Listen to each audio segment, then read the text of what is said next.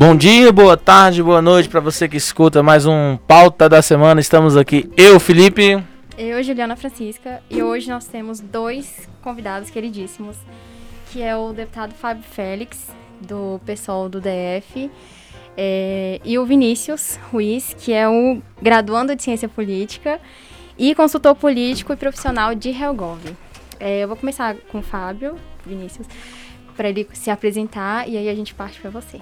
Fábio, é, me fala um pouco mais sobre sua trajetória, o que te trouxe até aqui, o que te levou à política, um pouquinho da sua história mesmo. Tá certo. Primeiro, gente, obrigado pelo convite para estar no podcast de vocês. Agradecer a Juliana, Felipe, também legal estar aqui com você, Vinícius, que teve um projeto tão legal, né, lá do IPOL.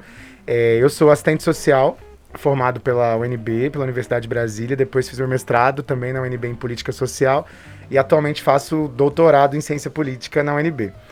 É, sou assistente social de carreira do GDF, sou do sistema socioeducativo, então sempre atuei nessas, nessa, sendo assistente social em programas sociais de atendimento a pessoas em situação de vulnerabilidade. Então atendi um pouco adolescentes em situação de abuso e exploração sexual, especialmente na rodoviária, estou comercial sul.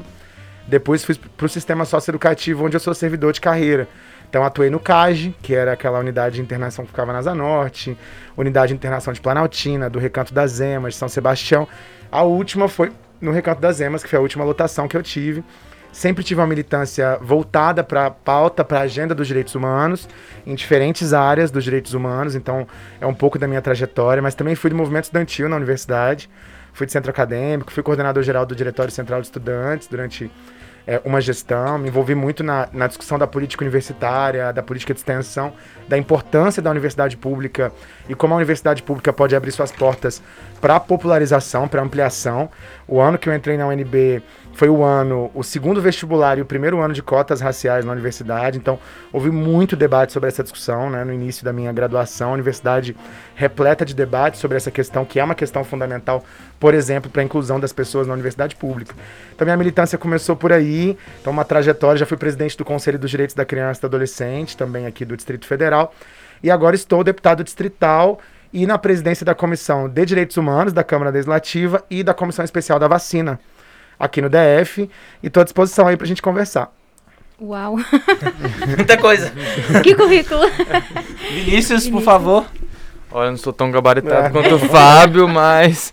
Bom, é, meu nome é Vinícius, eu sou atualmente graduando, se Deus quiser, ano que vem eu me formo, é, em Ciência Política na Universidade de Brasília. É, como o Fábio até a gente estava comentando aqui antes, eu fui coordenador geral do Projeto Politeia nesse último ano. Para quem não conhece o Projeto Politeia, ele é um, é um projeto de educação política da Universidade de Brasília, do Instituto né, de Ciência Política, que a gente promove uma simulação legislativa dentro da Câmara dos Deputados. E, enfim, eu sou apaixonado por política. Eu entrei na universidade, é, entrei em ciência política, queria fazer relações internacionais, mas bastou um semestre para eu desistir completamente e, e, querer seguir essa carreira mesmo. É, hoje eu atuo no Congresso Nacional é, como um profissional de relações governamentais, estou lá semanalmente fazendo essa interlocução e é uma coisa que me move assim. E é um prazer estar aqui com vocês, poder contribuir é, principalmente essa questão da educação política, que é um sonho que eu tenho, assim, uma grande uma grande fé que eu tenho pessoal mesmo. É um prazer. E assim, é uma pergunta que a gente fez para todos os nossos convidados, é uma pergunta que eu gostaria você já falou que, né, políticas públicas também. Mas assim, o que motivou primeiro o senhor é, deputado Senhor ou você? Você. Primeiro você. Senhor me ofende. deputado Fábio Félix. O que te motivou primeiro a entrar nesse ramo? O que te motivou, não, vou me candidatar a deputado distrital? É, eu sei, tipo, a gente tem nossa. A, a, a Ju, ela tem uma grande questão com a pauta da mais mulheres na política, né? Mas assim, o que de fato te fez assim encarar esse desafio? Porque a gente sabe que é difícil, a gente olha muitas vezes pro nosso parlamento, seja no âmbito distrital ou no âmbito federal mesmo, a gente olha e a gente, a, a gente fica meio assim, meio que, pô, não vou me candidatar, porque eu sei que eu não vou ganhar. Então o que, que te fez entrar nessa aventura? E você, Vinícius, também, o que, que te fez motivar? Não, vou fazer ciência política. Eu e a Ju, a gente já testemunhou nossos, nossos casos, assim. Eu queria saber mais de vocês, assim. O que, que te motivou a entrar nesse mundo, assim? Essa é uma pergunta que acho que cada vez que eu respondo, eu respondo de um jeito um pouco diferente, né? Porque, assim, são várias, são várias questões que acabam levando a gente para essa, essa decisão ou para uma decisão como essa, assim. Mas tem uma acho que um elemento para mim que é muito decisivo, assim, a minha, o meu ativismo e a minha militância política, que não, não se trata de, só de mim, né, mas de uma coletividade. Então, eu sempre fui, é, sempre participei de movimentos na universidade e participei do DCE, que é o Diretório Central dos Estudantes da UNB. E, enfim, em vários movimentos coletivos. Depois que a gente saiu da universidade, eu, a gente percebeu muito junto assim que a gente precisava de aumentar a representatividade das pautas e da agenda que a gente defende dentro da política institucional. Por exemplo, eu sou um LGBT e que milito também nessa pauta, e que essa é uma pauta fundamental. E a gente sabe que a representatividade das pessoas LGBT na, na política, ela é absolutamente nula nesse país hoje ainda. Então a gente tem muito pouca gente, apesar dos avanços recentes de 2018 para cá. E isso faz diferença, não porque ser LGBT vai ser, vai transformar tudo na política brasileira. Até porque só ser alguma coisa não significa que isso pode gerar um impacto de transformação na realidade, nas políticas públicas. Mas se você soma isso há uma trajetória coletiva, há uma capacidade de construção coletiva, e aí é também uma construção de movimento, não é só sobre mim, é sobre uma coletividade que decidiu que eu pudesse ser o porta-voz dessa coletividade, aí você tem viabilidade para uma, uma candidatura. Só que essa viabilidade também ela é muito mais no campo das ideias, no sonho. Então, quando a gente é, construiu essa campanha pela primeira vez, a gente nem imaginava que essa era uma campanha viável lá em 2014.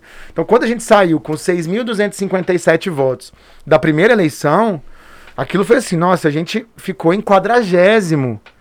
É, entra 24, a gente ficou em quadragésimo, quer dizer, a gente fez uma campanha precária, uma campanha coletiva, uma campanha sem recurso financeiro, e a gente viu que é possível disputar esse espaço institucional. Isso animou todo mundo para a gente construir uma campanha que saiu vitoriosa em 2018. Então, assim, é um processo, é uma trajetória, não tem um, um elemento desse, assim, um gatilho que, olha, vou entrar na política hoje.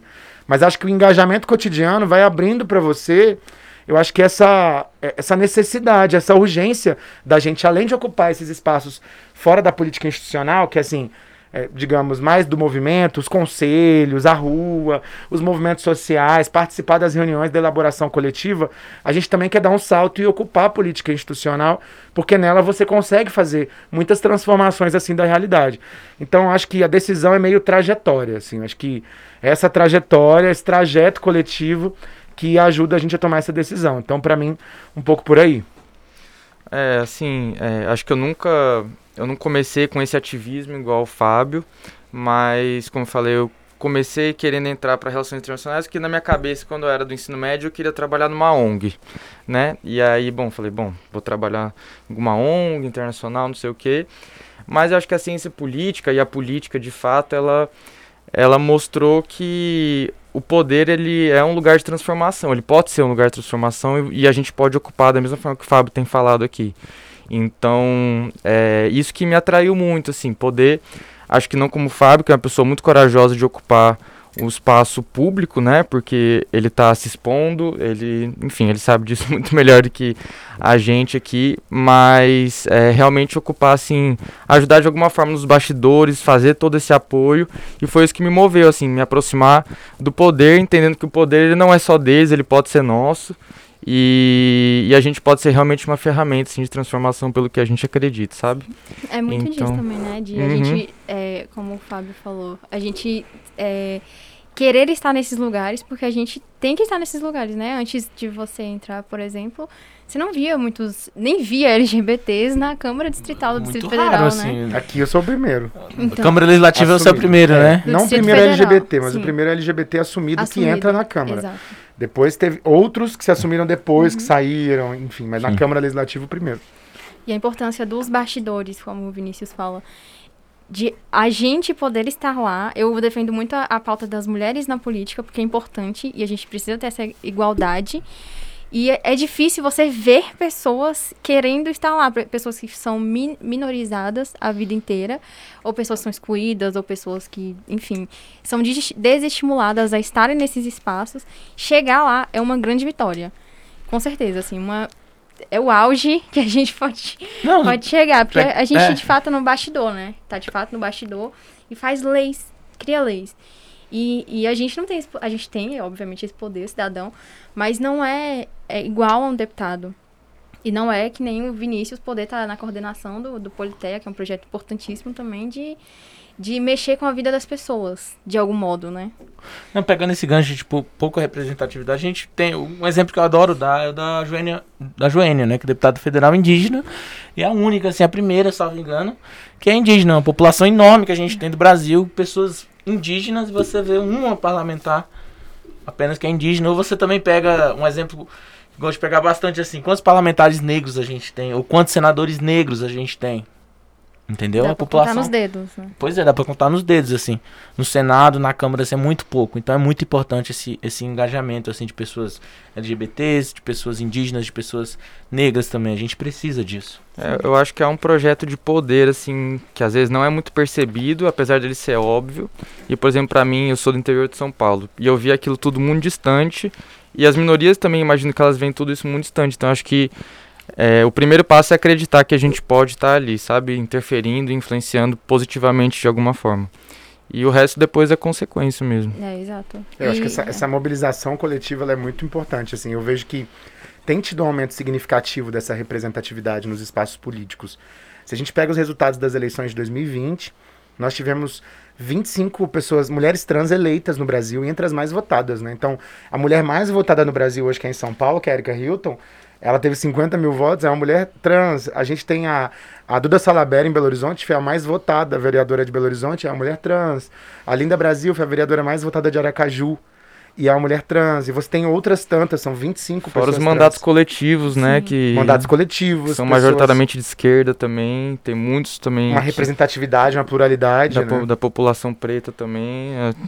É, é muito interessante. E eu vejo, principalmente pós-eleição de 2018, que acho que é até um assunto que a gente ia comentar, que, bom, até na minha cidade em Vinhedo tem uma vereadora que é amiga minha e que ela também tem muito essa pauta de trazer a juventude para mais perto da política. Eu vejo cada vez mais isso, assim, à, à tona mesmo, sabe? Eu acho que é extremamente importante, assim, porque em 2018 aconteceu uma catarse muito grande que acho que a gente ainda está tentando entender.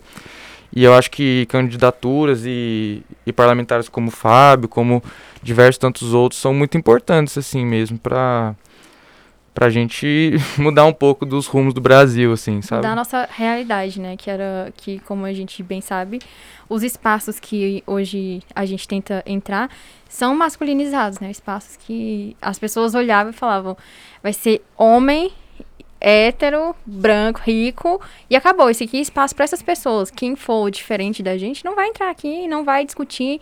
Eu não quero nem saber. Era basicamente fechar a porta na cara das pessoas e você que lute. Era basicamente isso. Então, hoje, você ter pessoas que querem jovens na política, gente, é, é outra história, né? Não, e muda muito a muito. dinâmica. Tanto que a própria institucionalidade, a própria Câmara Legislativa, a galera não tá acostumada com a gente chegar nesses espaços, sentar, discutir, sabe? Às vezes no detalhe, né? Assim, a gente coloca, coloca um brochinho com a bandeira LGBT no terno que já é a coisa mais besta do mundo, já é alguma coisa que gera um, um burburinho dentro da dinâmica institucional, é simbólico, sabe? né? Gabinete não, número 24. Que, gabinete 24, que é o nosso gabinete, porque é o 24 porque os caras não quisiam não, não queriam sentar pegar, no gabinete sim. 24. Você vê o tamanho da, da, sei lá, da ignorância da política local. O Senado tinha o gabinete 23 e pulava pro 25. Então ele tinha 82 gabinetes para não ter gabinete 24. Sim. Então, assim, é muito absurdo as Sim. coisas que a gente é obrigado a ver. Você vê, você falou da, das mulheres na política, é sempre, toda a sessão, é, os caras tentam transformar a roupa das mulheres no assunto da antes da, sabe do plenário então assim é não é, sempre... a, a, pauta do dia é a pauta da roupa da mulher exatamente sabe então você vê que isso isso tem a ver com Sim. um pouco com essa com essa dinâmica de alguma forma além da, da, dessas estruturas de opressão serem reais contra a população LGBT, contra as mulheres, contra a população negra, também há, há uma novidade, né? Sim. As pessoas não sabem nem lidar na instituição com isso, né? E fora que o banheiro feminino do Senado foi, é, foi construído em 2016, ou seja, tem... Um. Um, é, um banheiro do Senado feminino foi construído em 2016, ou seja, nem era para nem era para mulher estar lá no Senado Federal, nem era para as pessoas, essas pessoas estarem ocupando esses espaços. Então, é basicamente isso, as pessoas se assustam quando vê que está ocupando esse lugar, de fato. Mas a, no Congresso Nacional, as mulheres no Brasil são mais subrepresentadas do que no Afeganistão, né? Então, assim, é, alguns dados muito engraçados, assim, bizarros, né? assim, que você é. fica meio... E outra coisa também que acho que é interessante notar, por exemplo, o Fábio como um deputado LGBT, um deputado negro, eu acho que mostra a evolução realmente dessa pauta, porque é, como ele falou, é, essa população não estava acostumada a ocupar esses espaços, né? E tem vindo um fortalecimento desde então enquanto movimento social e a gente não estava acostumado a ver é, parlamentares e figuras públicas e políticos LGBT, negros, mulheres que levantassem essa pau de fato e agora é, que esses movimentos sociais, o, o, Fábio, como por exemplo, é um porta-voz de movimento social, de uma pauta social muito grande, dentro de um, de um lugar institucional. Então eu acho que a gente está nesse processo de transição assim que incomoda muito, né? Incomoda bastante. Tanto que acho que a gente pode já puxar o, o gancho e falar sobre as pautas que a gente trouxe. A gente pode falar também da, do ataque hacker que aconteceu ontem ao aplicativo do governo, porque puxa um pouco disso, né? O, o que de fato é. O que é para ser e o que não é, né? O que deveria ser o certo, que a gente fica naquela de ser. É, as pessoas acham que é o certo e na verdade não é de fato assim. É, as, o, o Bolsonaro acha que o certo é hoje não colocar a vacinação como obrigatoriedade, é, que as pessoas sejam livres para ser o que quiser, mas na verdade a gente está sendo atacado por todos os lados, né? E o que a gente acredita é ainda questionável. Tipo, tem que ter um lado só como verdade. O que, que vocês acham disso? Sobre a questão da vacina, eu acho que a gente está vivendo, assim, é do, duas, dois problemas, assim, centrais. O primeiro deles, eu acho que, é, do ponto de vista político, da disputa de ideias, sempre se cria um fantasma. Um fantasma para é, justificar certos comportamentos. E o novo fantasma é que o passaporte da vacina, ele vai tirar a liberdade das pessoas. O que é absolutamente mentiroso. O, o passaporte da vacina é um instrumento para garantir segurança sanitária ao máximo possível. Obviamente que as vacinas não impedem, em geral, a contaminação do vírus, mas elas impedem e muito a contaminação do vírus. Isso está comprovado. Elas diminuem a carga viral, elas diminuem a hospitalização, por isso diminuem a, a hospitalização e diminuem como consequência a mortalidade e está sendo rastreado no mundo todo. Não só pelas pesquisas que já aconteceram, mas agora a gente tem amostragens reais, como a amostragem brasileira, a inglesa, a experiência de Israel, várias experiências no mundo com uma, com uma, uma vacinação alta. Só que as pessoas que são contra a vacina estão utilizando esse fantasma da liberdade para fazer um debate anti-vacina, que aí me traz para a segunda questão. Ninguém quer debater de fato o passaporte da vacina querem debater e questionar a cientificidade da vacina. Então, eles são contrários à vacina. Essa semana teve uma audiência pública na Câmara Legislativa. Foi a primeira vez que um vídeo da Câmara Legislativa foi tirado do ar pelo YouTube, por não cumprir as regras da plataforma. A, a deputada que organizou, uma deputada do Novo, ela organizou com pretexto de discutir o passaporte da vacina. Só que a audiência, ela foi toda a narrativa da audiência, todos os convidados não falaram contra o passaporte da vacina. Falaram contra a vacina. Questionaram a vacina. Teve relatos, inclusive mentirosos, já comprovadamente mentirosos, de mortes pela vacina. Então, todo o processo foi construído para isso. Então, o que nós estamos vivendo hoje é a extrema-direita costuma construir fantasmas para justificar sua teoria. Então nós não podemos discutir a questão das mulheres, porque isso é implantar a ideologia de gênero e fragilizar a, a lógica de funcionamento da sociedade. Eles transformaram a, a, a disputa na Colômbia pela anistia das Farc em ideologia de gênero. Quer dizer, foi o grande debate. Então, assim, os fantasmas que surgem, e eu acho que a gente está hoje. Pessoas, é, a pretexto de discutirem a vacina, estão abrindo uma discussão sobre o passaporte da vacina. Porque se fosse todo mundo absolutamente favorável à vacina, não teria discussão de passaporte da vacina. Só existe essa discussão porque as pessoas querem questionar a vacina.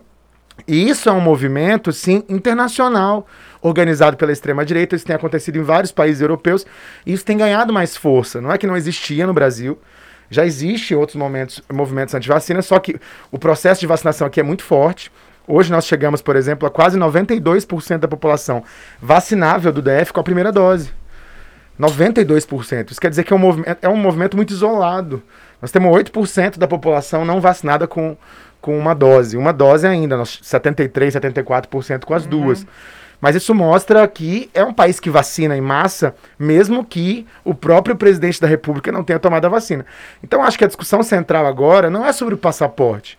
Eu sou absolutamente favorável ao passaporte da vacina para garantia, ou pelo menos aumento da segurança sanitária, para entrada no país. Sou favorável ao passaporte da vacina, é, claro, para entrada no país, na, daqueles países que já têm a disponibilidade da vacina. Porque se a pessoa não tem, ela pode cumprir a quarentena. Desde que se crie as condições para que haja fiscalização de quarentena, porque também a gente não quer que o passaporte seja um instrumento de desigualdade, para garantir que o inglês entre e, e alguém de um país que não tem vacina não entre. Né? Então, essa, essa é a ideia. E defendo que aqui, por exemplo, nossa cidade tem disponibilidade de vacina para todo mundo. Então, que a população vacinável ela não possa entrar em lugares coletivos, como shows, restaurantes, bares, grandes eventos, templos, se não tiver vacinada com as duas doses, para garantir ao máximo possível a segurança sanitária. Só isso garante? Não garante. Porque a gente sabe que é um vírus que também ultrapassa algumas barreiras da vacina, mas isso já aumenta e muito a qualidade da segurança sanitária. Então eu sou favorável ao passaporte. Mas eu não acho que as pessoas têm que ser impedidas de tudo. Mas a gente tem que colocar algum limite para essas pessoas para que a vida da coletividade seja garantida. Então a pessoa pode comprar no restaurante, mas compra e vai para casa. A pessoa vai fazer algumas atividades com alguma limitação nesse período, já que ela decidiu não se vacinar por uma doença que tem vacina e daquela forma está colocando a vida dos outros em risco. É, até porque entra a questão do, do, do própria é, é, liberdade também, né? Que o pessoal fala, ah, mas tem que ter liberdade. Não. Você tá, o fato de você não estar tá vacinado coloca em risco a vida de outras pessoas. Né? A gente tem, a gente tá vivendo esse, esse, esse caos, não sei dizer, essa, essa coisa esquisita que a gente tá vivendo hoje, da ah, a vacina não funciona, e a gente tá vendo muito isso. De que, tipo, ah, as pessoas têm que ter liberdade de não querer se vacinar. Não, tá errado. Acho que, assim, eu penso, eu sou mais, talvez até um pouco extremista do que, do que ti, nesse sentido, de falar assim, não, a pessoa não tá vacinada, ela não tem que ter direito. Porque ela tá botando em risco, querendo ou não, apesar do que, que o mundo dela, do que a realidade dela entende que a vacina não, não, não é eficaz, mas a vacina é eficaz sim. Né? A gente tem que parar de querer tentar dar diálogo com essa galera que meio negacionista. Essa galera eu, eu chamo até de loucura mesmo assim, porque é. Né? A vacina ela protege vidas. A gente, depois de não sei quantos anos, desculpa até minha ignorância, depois de quant, não sei quantos anos a gente teve caso de poliomielite esses dias. A gente tá tendo caso de sarampo de novo voltando. Porque as pessoas estão dando alarde para essa questão de antivacina. Não pode ser assim. Né? Então, assim, eu, eu, sou mais extremista nesse sentido, sim. Porque as pessoas que não tomam vacina, elas não têm que ter direito. Porque elas estão colocando em risco a vida das outras pessoas. Isso é, isso é ciência. Ciência não se discute porque é comprovado. Né? Então, assim, é, é, muito chato essa, essa relação toda. Eu também eu concordo. Ainda bem que a gente tem parlamentares né, que, que pensam assim a, a respeito da, do passaporte da vacina, mas é, é, é, isso. É beleza, você não quer tomar vacina, ótimo. Mas você, a partir do momento que você não quer tomar vacina, você se priva do direito de, de viver comum. Porque a vacina protege vidas, a, a vacina serve para isso, né? Você pode não aceitar que seja, né, que a vacina. Você pode nem acreditar na vacina. Mas então você respeite o, o coletivo, né? Exatamente. A vida social. Que a, a primeira questão é desse passaporte da vacina que tem que ser entendida é que a vacinação é questão de saúde pública, né? E não individual. Ela não tá lá para te imunizar. Ela tá lá para você fazer parte de toda uma coletividade e que você, enquanto sociedade, e aí sociedade até biológica mesmo nesse caso, vai estar se imunizando, é, restringindo a, a circulação do vírus e garantindo a saúde dos outros, né? Acho que é mais sobre os outros do que sobre si. Sim. Então acho que a primeira, a primeira questão do passaporte da vacina é essa. Mas a segunda eu acho que é esse ponto central, assim, é, o passaporte da vacina ele se tornou, eu não gosto mais do termo de cortina de fumaça porque eu acho que já ocorrem cortinas de fumaça grave demais, assim, para serem considerados ou menosprezados. Mas. Virou uma é, fumaça tão tóxica que é, não, não é uma cortina mais... letal de fumaça. É isso, até onde vão querer. Onde, e aí, até esse próprio. Essa questão do, do Connect SUS. É, isso vem tudo em um momento, assim, por exemplo, que o Bolsonaro, ele. Desde 7 de setembro e que aconteceu aquela carta na ação e etc. É, ele deu uma acalmada, né? Ficou mais tranquilo. Aprovou o nome do seu ministro evangélico por STF aprovou o seu auxílio, aprovou a PEC que viabilizaria o seu auxílio para o ano eleitoral e agora ele volta ao seu estado natural, assim. Então eu acho que é tudo parte de uma, de uma questão de negacionismo mesmo, da extrema-direita, que vem tentando radicalizar mesmo desde antes. E eu acho que começa a bater o desespero eleitoral do, do presidente, que... porque o que as pesquisas vêm mostrando realmente é que a população não, não quer mais seguir esse caminho que foi seguindo em 2018, sabe? É, assim, até assusta assim, um pouco, né? Porque a gente vê, porque tem pessoas que, infelizmente, a gente é democrático, né? Mas a gente vê que tem pessoas que apoiam isso, né? Mas assim, é tão louco assim que eu até voltando essa questão é, é, da vacina, assim, que assim, eu vi, eu vi pessoas assim defendendo isso mesmo. A ponto do próprio ministro da saúde falou essa semana que, ah, é, a liber... perder a liberdade. Do é... que a vida. É melhor perder, perder a vida, perder do, a que vida do que a liberdade. Eu que liberdade? É melhor perder a vida dos outros do que a nossa liberdade. É. Que liber... é, Mas que liberdade não faz sentido. Melhor matar os outros do que. É. Do que perder minha liberdade. É uma coisa esquisita, assim, dá tristeza, assim, Sim. sabe? Enfim. Gente... E eu, eu vejo muito isso como um projeto político também, de você colocar na cabeça das pessoas essa questão do passaporte vacinal. Ah, as pessoas não podem mais agora andar na rua. Meu Deus, quer tirar o direito das pessoas de andar na rua. Se eu não quero me vacinar, agora eu tenho que ficar trancada de casa. Não é assim, mas você começa a colocar na cabeça das pessoas, desses 8% do DF, que você não deve mesmo se vacinar. Você deve correr atrás do seu direito de não se vacinar. E que você deve correr atrás do seu direito de sair na rua sem se vacinar. É um projeto político. De você é, a, a, todo custo tentar colocar na cabeça das pessoas que você pode fazer o que você quiser. Que ninguém pode interferir na sua, na sua liberdade, mas isso se, é, se centraliza só na, na, na vacina, né? Porque se for por outras questões, as pessoas devem sim se intrometer na sua vida, né? Como, por exemplo, se você for uma pessoa LGBT, é, LGBT as pessoas devem sim se intrometer na sua vida.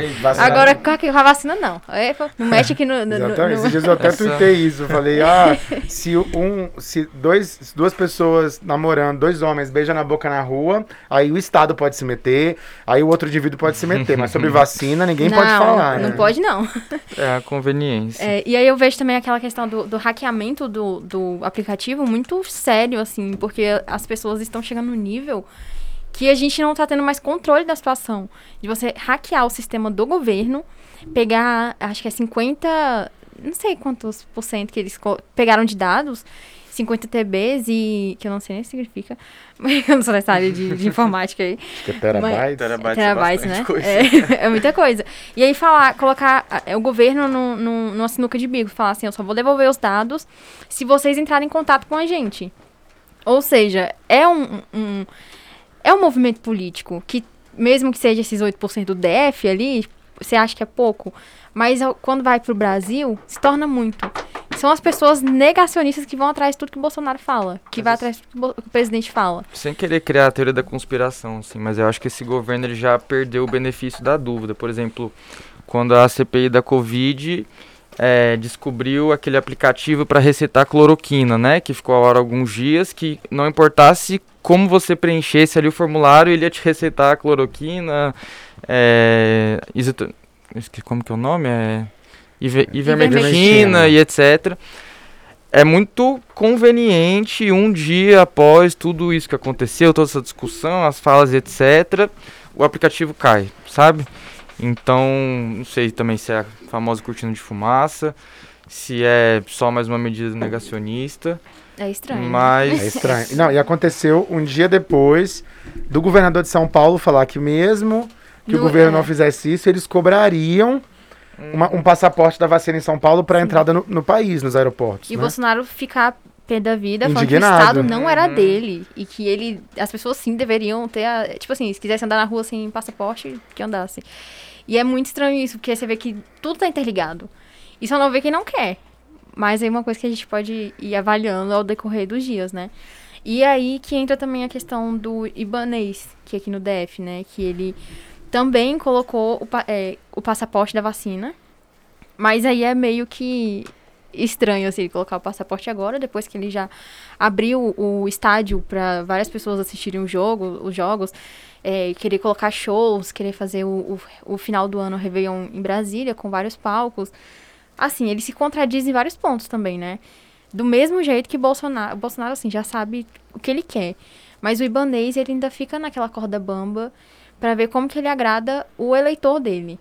Aí, Eu acho que o, o o governo, o governo Bolsonaro é, tipo, genocida na condição da pandemia. É um governo criminoso em todos os aspectos. Acho que não tem, é, não tem meio termo, né? Acho que o governador ibanês, ele é muito arbitrário, incoerente em relação à condição da pandemia. Isso é muito ruim, porque isso contribui para uma lógica de não cuidado com a vida das pessoas, da coletividade.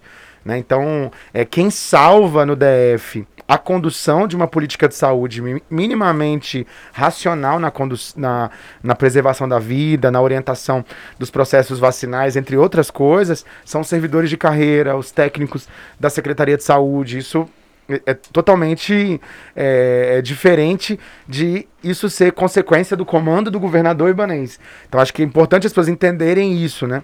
Hoje tem um passaporte da vacina aqui muito limitado, muito tímido, que eles não chamam de passaporte da vacina, que é uma cobrança do esquema vacinal para entrada em shows, estádios de, de futebol, competições esportivas, festas, essa, essa orientação do de- de um decreto, mas que não é, não tem firmeza. Porque se a pessoa tem um alvará para uma coisa, uma atividade externa, hoje sequer tem a obrigatoriedade da máscara, né? Para o evento de grande circulação. Óbvio que a gente sabe que a gente está num momento melhor é, da pandemia no Distrito Federal por conta da vacinação, não há transmissão comunitária dessa nova variante no DF detectada ainda. A gente está com uma. é, é, hoje, se eu não me engano, a gente está com 660 casos ativos no DF registrados no resumo executivo. E a gente teve ontem 58 casos. A gente estava acostumado a ter mais de mil casos por dia. E a gente estava acostumado a ter 16 mil casos ativos num dia. A gente tem 660. Então tam- estamos num momento melhor. Mas isso é, não quer dizer que a gente não possa mudar rapidamente o cenário como outros países mudaram. né? Então, a própria Inglaterra, a própria Alemanha. Então, alguns cuidados de orientação e a- a- alguma técnica para mudança de cenário de- e de, orientação também precisa acontecer. né? E o passaporte da vacina está sendo tomado agora nesses países, mas de forma tardia. né? Se o governo tomasse agora o passaporte da vacina como uma medida já de prevenção, já de orientação, eu tenho certeza que a gente ia acelerar o processo de vacinação. Porque eu duvido que um playboy ia deixar de numa festa no final de semana se cobrasse o esquema vacinal completo. Ele ia simplesmente vacinar. Porque tem aquele núcleo duro ideológico que não vai se vacinar, mas eu acho que é uma minoria. Mas tem um campo mais amplo ali que é influenciado, que rapidamente se vacinaria. Sobraria quase nada não vacinado. Então o passaporte, ele garantiria essa vacinação em massa. E também, se, se o governador, as lideranças religiosas, o presidente da república dessem exemplo, isso aí não pode cobrar, que o Bolsonaro vai dar exemplo de quê? É um péssimo exemplo para tudo, né? do ponto de vista da moral, da condução das políticas públicas. A gente teria líderes religiosos nas igrejas, nas, nas centenas de milhares de igrejas que a gente tem espalhadas pelo Brasil todo falando sobre a importância da vacina. E isso mudaria o contexto e a forma como as pessoas encaram esse instrumento que é é necessário para salvar vidas nesse momento. Então, eu acho que a gente está na situação que a gente está hoje, né, desse podendo viver um novo ciclo da pandemia, o que é trágico para a economia, que é trágico para nossa subjetividade, para nossa saúde mental. É trágico para a população mais idosa que pode sofrer mais ainda, né, um processo de isolamento. Se a gente está vivendo isso, é pela incompetência, é pela, pelo descaso, assim, pela arbitrariedade dos nossos governantes. Eu não tenho dúvida disso. Assim. Não, e cabe ressaltar o que você falou, tipo, a Alemanha, a Grã-Bretanha demorou a ter esse passaporte. Vale ressaltar o quê? O Brasil sempre foi exemplo de vacinação. A gente sempre vacinou muito, graças, assim, graças a Deus, né? E agora a gente do nada começou a não querer se vacinar. Você tem no, no- na, na- Europa essa onda é, das pessoas, agora dessa terceira onda, né? Terceira, quarta onda lá na Europa, nos Estados Unidos. É, talvez se a gente prevenisse aqui no Brasil agora, se todo mundo, se essa coisa, se essa política nossa que a gente tem desde sempre, que eu acho muito linda, nossa política de vacinação, talvez não seria nenhum perigo pra gente. Né? E na Europa não, na Europa você tem um movimento antivacina muito forte, nos Estados Unidos então, esse movimento antivacina começou lá, não é verdade? Então assim, talvez se essa coisa não viesse pra gente, se a gente não, não caísse nessa pilha, talvez seria melhor pra gente. E agora a gente tá vivendo isso também, porque tá vindo essas pessoas que, ah, não, não vamos querer se vacinar, não vamos. E junto com isso, essa questão do, do passaporte antivacina. Porque eu concordo totalmente com vocês. Ah, vamos pra festa. Ah, mas pra festa você tem que entrar vacina, você tem que ter vacina. As pessoas vão lá se vacinar. E a gente que trabalha com Realgov, a gente precisa pra entrar na Câmara, a gente no Congresso, a gente precisa estar tá, tá vacinado. né? Então isso incentiva as pessoas. Infelizmente a gente tá com essa política agora, não, não vamos ter passaporte, não vamos ter nada de liberdade das pessoas. Eu acho que, que cabe muito isso também, né? Da, da, da, gente não perder esse histórico nosso de vacinação, que a gente infelizmente agora tá tendo esse embate agora que eu acho que não deveria ter, mas enfim, né? Mas aí, é, aí que tá a questão, quando o chefe de estado fala para você não se vacinar, aí não há quem coloque sua cabeça que você deve se vacinar. Exatamente. Tipo assim, ah, se o, o, presidente, que é o, o o líder maior tá falando que não precisa, pra que que eu vou? Se ele tá falando que essa vacina é ruim pra minha vida, que, ah, eu não devo me vacinar, eu vou pra quê? Então, é, e tem pessoas assim, a gente entende a importância, mas tem pessoas que só se, se comunicam, sabe, das notícias através do jornal, da, através da, da, da televisão. Ou pior, hoje então, das redes sociais, não, né? É, então se você não do tem uma propaganda... É, do WhatsApp. Muita gente se comunica através do WhatsApp, sabe, das notícias através dali. Então, se você não vê uma propaganda, se você não vê um incentivo através dessas mídias, e você vê o Bolsonaro, que é o presidente, falando que não deve se vacinar, as pessoas que se informam assim, realmente não vai. Tipo assim, é, se, se não for. É, tem, tem pessoas que já postaram né, na, no Instagram, ah, eu levei minha avó pra vacinar, mas ela não queria não. É, tive que obrigar aí. Porque assim, é isso. Tem pessoas que ainda vão nesse discurso, não os antivacinas, mas as pessoas do dia a dia, pessoas comuns, assim, que, que querem se que não vão se vacinar porque o presidente também fala que ah, não é bom. Eu acho que para isso, assim, todas as questões que são que exigem uma mobilização pública precisa ter uma comunicação muito clara de quem é, está no governo. É, para além do governo federal, os governos estaduais Sim, e distrital, também. no caso. E, assim, eu acho que o Brasil, por essa cultura realmente de vacinação coletiva, que se mostrou muito mais forte que o movimento anti-vacina, ainda bem, é, é, importante, por exemplo, um dos pontos que a gente tinha separado, a grande acessibilidade para isso, como por exemplo você ter um posto de vacinação, por exemplo, ali que você passa na rua em cada região administrativa, pelo menos um, né? É, você poder passar em um lugar e falar, nossa, é, preciso tomar a vacina, entendeu? Então será que eu já posso tomar a minha dose de reforço? Porque eu acho que o desafio do, do Brasil a partir de agora, é, atingindo quase 70% da população com duas doses, é de fato manter a imunização com as doses de reforço, porque eu acredito, sim, apesar de não estudar essa questão e etc., que a vacina da Covid vai virar uma vacina da gripe mesmo, que a gente vai ter que estar todo ano ali tomando uma nova dose. E, então é importante que isso seja acessível que tenha uma comunicação muito clara. Então, esses governos que não fazem isso, eles são no mínimo negligentes. E eu acho que, em especial, o, o governador é, do Distrito Federal, ele não se decidiu ainda para que lado ele quer, porque ele foi eleito com a pauta bolsonarista, né, em toda aquela onda.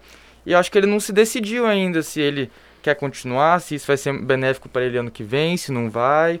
É, e aí que eu acho importante também a, a, construção de candidaturas, como tem ocorrido no Distrito Federal, que se oponham a isso claramente e que defina uma posição, que marca uma posição. Olha, ele não sabe o que quer, mas aqui a gente vai ter isso, sabe? Então... Não esteja onde se convém, né? Sim. Como é o que acontece hoje. Tanto que o Vinícius falou dessa pauta de ter postos é, estratégicos em lugares onde pessoas passam. O governador do DF colocou agora na rodoviária do plano piloto um posto de vacinação. Mas agora, agora final de ano de 2021, sendo que a gente já está com a vacinação já desde começo de, de janeiro, né? Se não me engano ou é de março, Final mas... de janeiro. É, então a gente tá assim... Paulo, que... Ele tá muito atrasado em relação a isso. Acho que demorou para ele se ligar que a rodoviária é um lugar onde as pessoas tramitam, as pessoas andam por ali, e é um lugar onde atinge diversas classes, né? É, do, do, mais pobre até a gente, não do mais rico, né? Mas a pessoa de classe média e classe baixa é, anda por ali e as pessoas vão andar e vai ver um posto ali e vai parar se vacinar. Eu mesma passei perto da rodoviária, eu vi uma fila enorme na, no posto de vacinação. E eu falei, gente, tava demorando.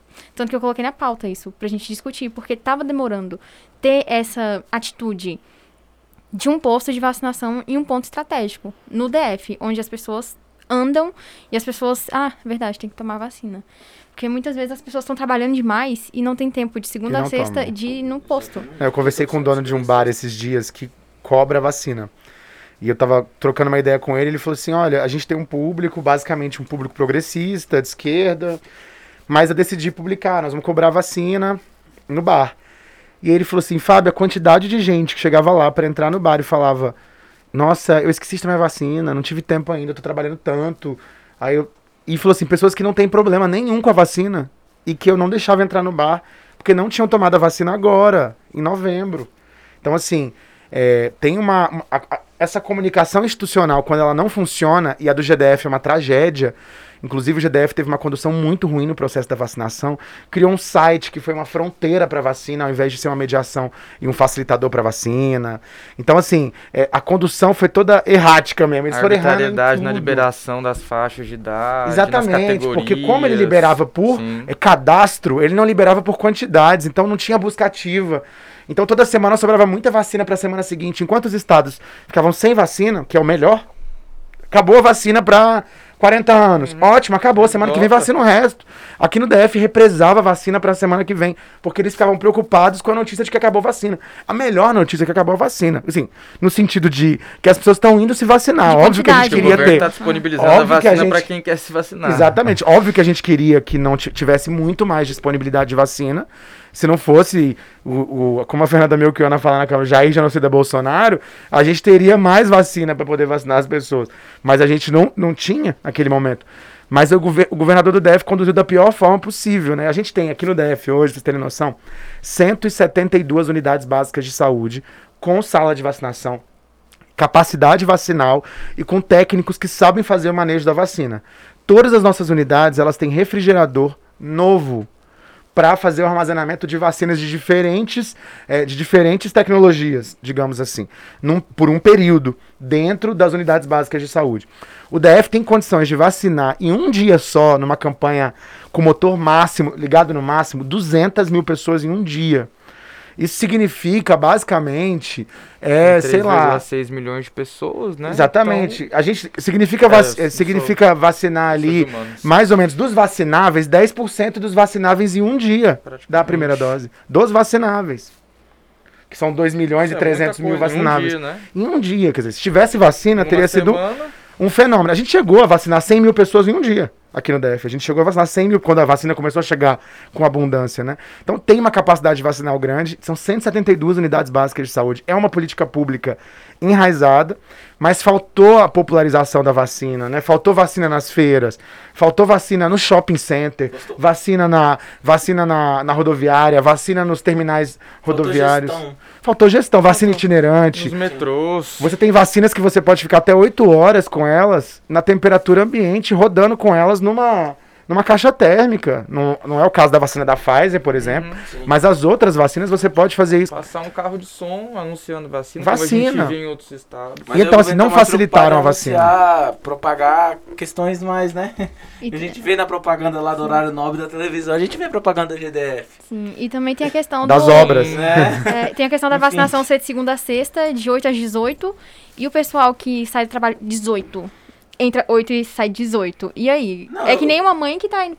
tem que deixar o filho na creche, mas a, a creche só abre 8 horas. É, não, eu moro em Planaltina, pô. Tem que acordar 6 horas pra chegar 9 no trabalho. Como é que faz? E aí? E sai 18, é e aí? É inacessível. Né? A maioria da população é, é assim.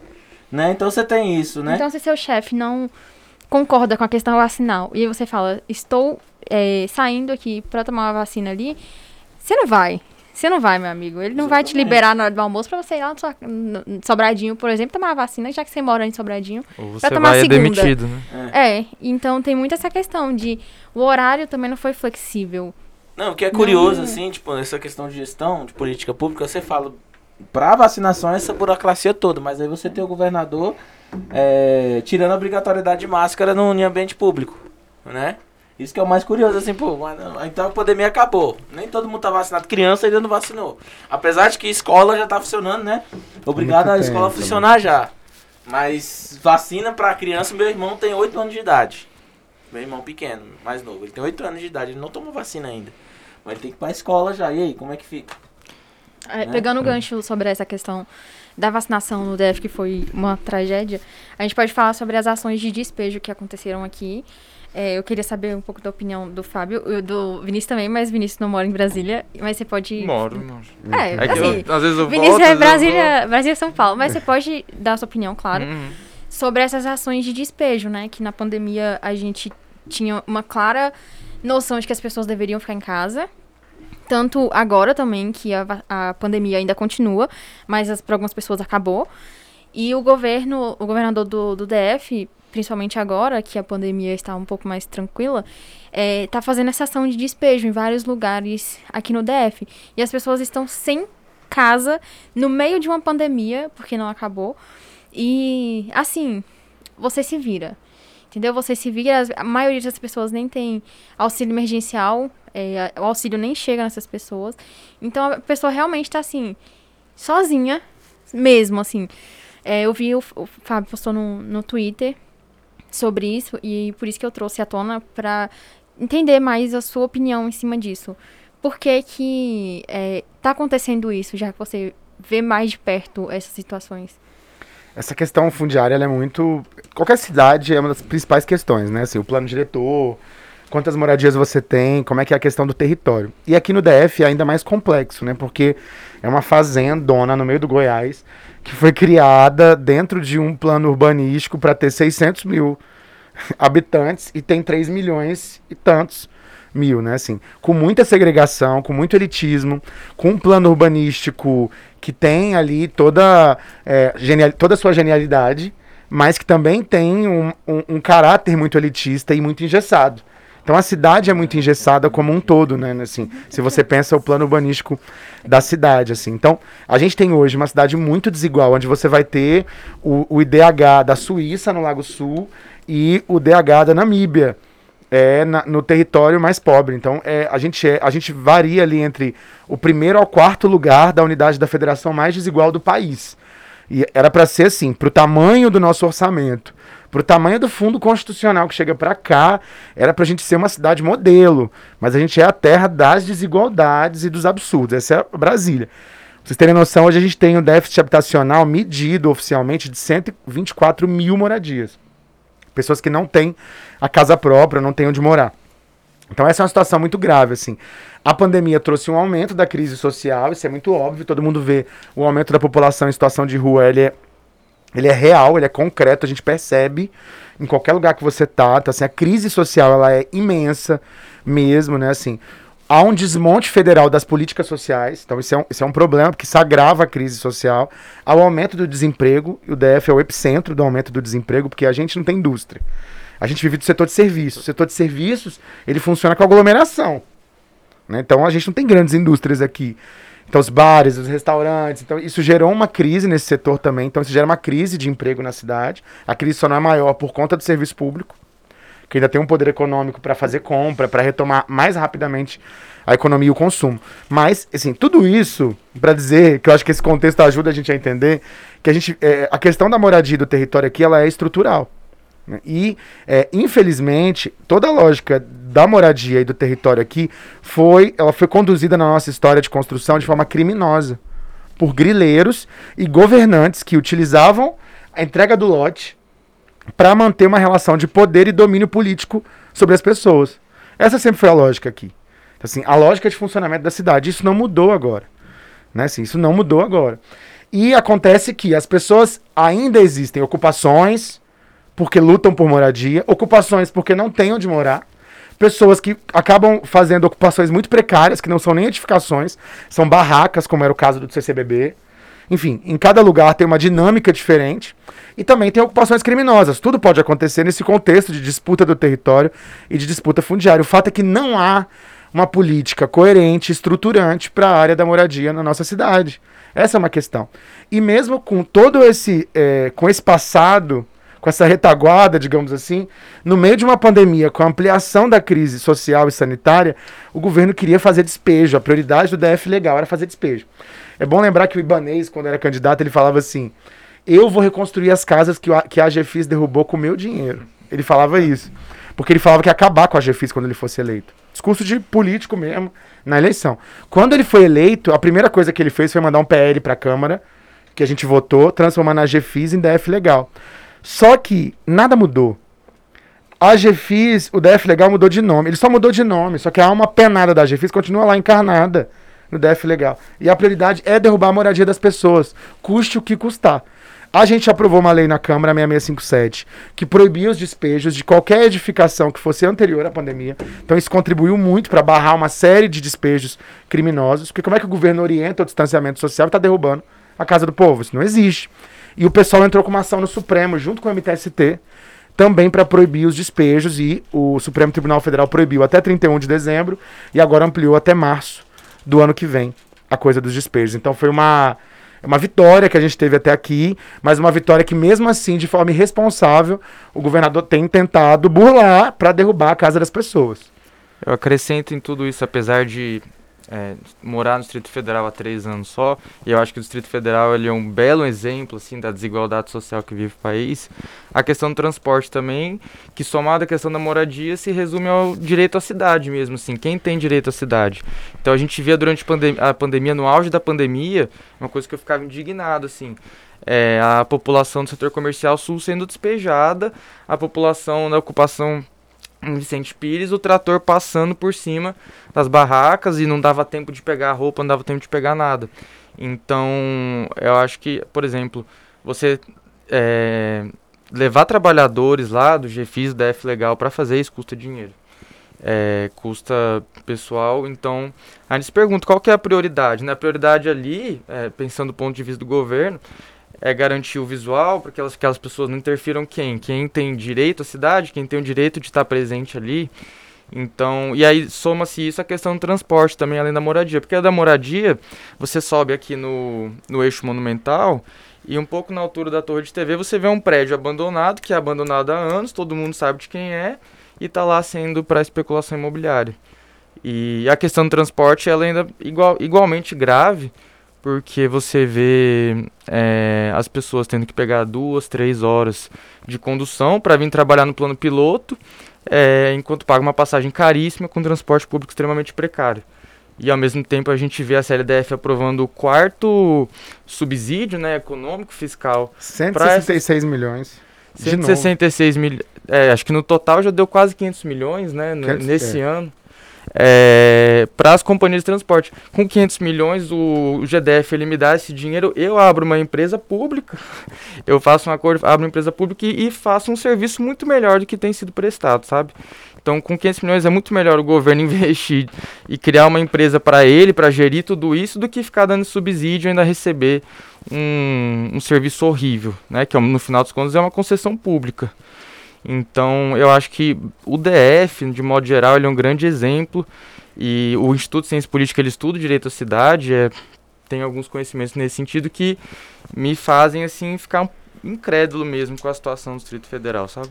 Fora que aqui a passagem é a mais cara do Brasil e o sistema é, do, do ônibus, a logística e tudo mais, é o pior que a gente tem. Então a gente paga por um serviço que não condiz com o valor que ele tem, né? E é engraçado que a, é, saiu uma notícia. Eu não sei ainda a veracidade dela, mas eu creio que vai acontecer sim, que a passagem vai aumentar 11% em janeiro, do DF. E aí a gente já paga 5,50 é, é, para a área mais distante, né? Da, do, do entorno do DF. Do entorno não, né? É, é entorno. É, por exemplo, Sobradinho, plano piloto, 5,50 ida, 5,50 volta. Por o transporte só anda lotado, Felipe também pode falar disso, que ele pega Planaltina, então ele vem mais lotado ainda, porque pega várias outras cidades no decorrer do, do caminho. E chega aqui no, no plano piloto, você tá destruído, né? Só pelo ônibus, e você ainda tem o, o trabalho e tudo mais que você tem que resolver. E ainda tem essa questão, quando eu vejo, por exemplo, uma notícia que vai aumentar a passagem novamente, me dá uma revolta por ser uma, uma pessoa que utiliza esse sistema e que vê a precariedade, e principalmente em época de chuva, que quebra. É muito ruim, né? Desculpa, não, não é muito ruim, é uma merda. É desculpa a palavra, mas é verdade. E é, é, Porque, é, assim, é socateado, pior, na verdade. Pois né? é, não, e pior de tudo, assim, primeiro, você. Vamos né, pegar tudo, assim. Primeiro, você pega essa questão dos ônibus. Você tinha uma, uma lei que estipulava que os ônibus não poderiam passar de 7 anos. Os ônibus contratados pela gestão Agnello 2013, fez sete anos agora. Né? Aí, o, o, salvo engano, o governador Embanês pegou e modificou essa lei para poder aumentar. Né? A gente tem um monte de ônibus reformado, o que era a questão do, do que era o cartel há 10 anos atrás, que você tinha aquelas empresas lá antigas e tudo mais. Né? Segundo, aí beleza, você compra um carrinho pra você, você mora em Planaltina, mora em Taguatinga, mora nesses lugares, precisa trabalhar aqui no plano. Você compra um carrinho, aí você pega a gasolina. A gasolina tá absurdo, cara. Aí é outro, outro Pois que é. outra Aí, raiva. o que a gente faz? Desculpa assim, né? Mas, mas é verdade, assim. né? O transporte é uma merda, você pra ter um transporte privado também é uma merda. Então como é que faz assim? A gente cidadão fica, pô, poxa, Você não tem pra onde correr. não tem pra onde Não, correr. o transporte público é lamentável. Pois aqui, né? é, Sempre não- foi. Assim, primeiro na era pré-licitação, que era quase o feudalismo do transporte público na cidade. Nem se sabia quem assinou quando e quem designou qual era a empresa. Depois fizeram a primeira licitação, que contratou as empresas que a gente tem hoje, que é uma licitação que já tem decisão de segunda instância do TJ dizendo que é fraudulenta. Tem vários problemas no cálculo da, da tarifa técnica, que faz com que a gente tenha a tarifa real, que eles chamam de tarifa cheia. E é um excelente negócio. Porque se você tem uma. Excelente. Se você tem uma quitanda e você vendeu o limão, vendeu a laranja, você vai receber o dinheiro. Agora, as empresas de transporte não. É maravilhoso. Em 2020 não tinha aula presencial nas escolas. Então eles não fizeram o passe livre. Mas mesmo assim eles receberam os milhões do passe livre de todos os estudantes da rede pública de ensino. Porque se você presta o serviço, você fatura. Se você não presta, você fatura, porque é um negócio sem risco. Porque se você não tiver prestando o serviço, o governo vai lá e te dá de presente. Ele ainda chamou a época de 2020 de auxílio emergencial.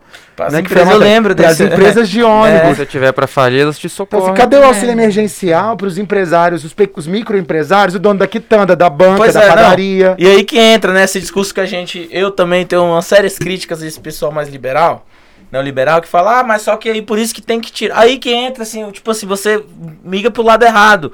Que aí é justamente você virar e falar, ah, é por isso que tem que tirar, acabar com o auxílio transporte. Porque acaba com os empresários. Não, não tem que acabar com o auxílio transporte. Não, não Tá mesmo. errado.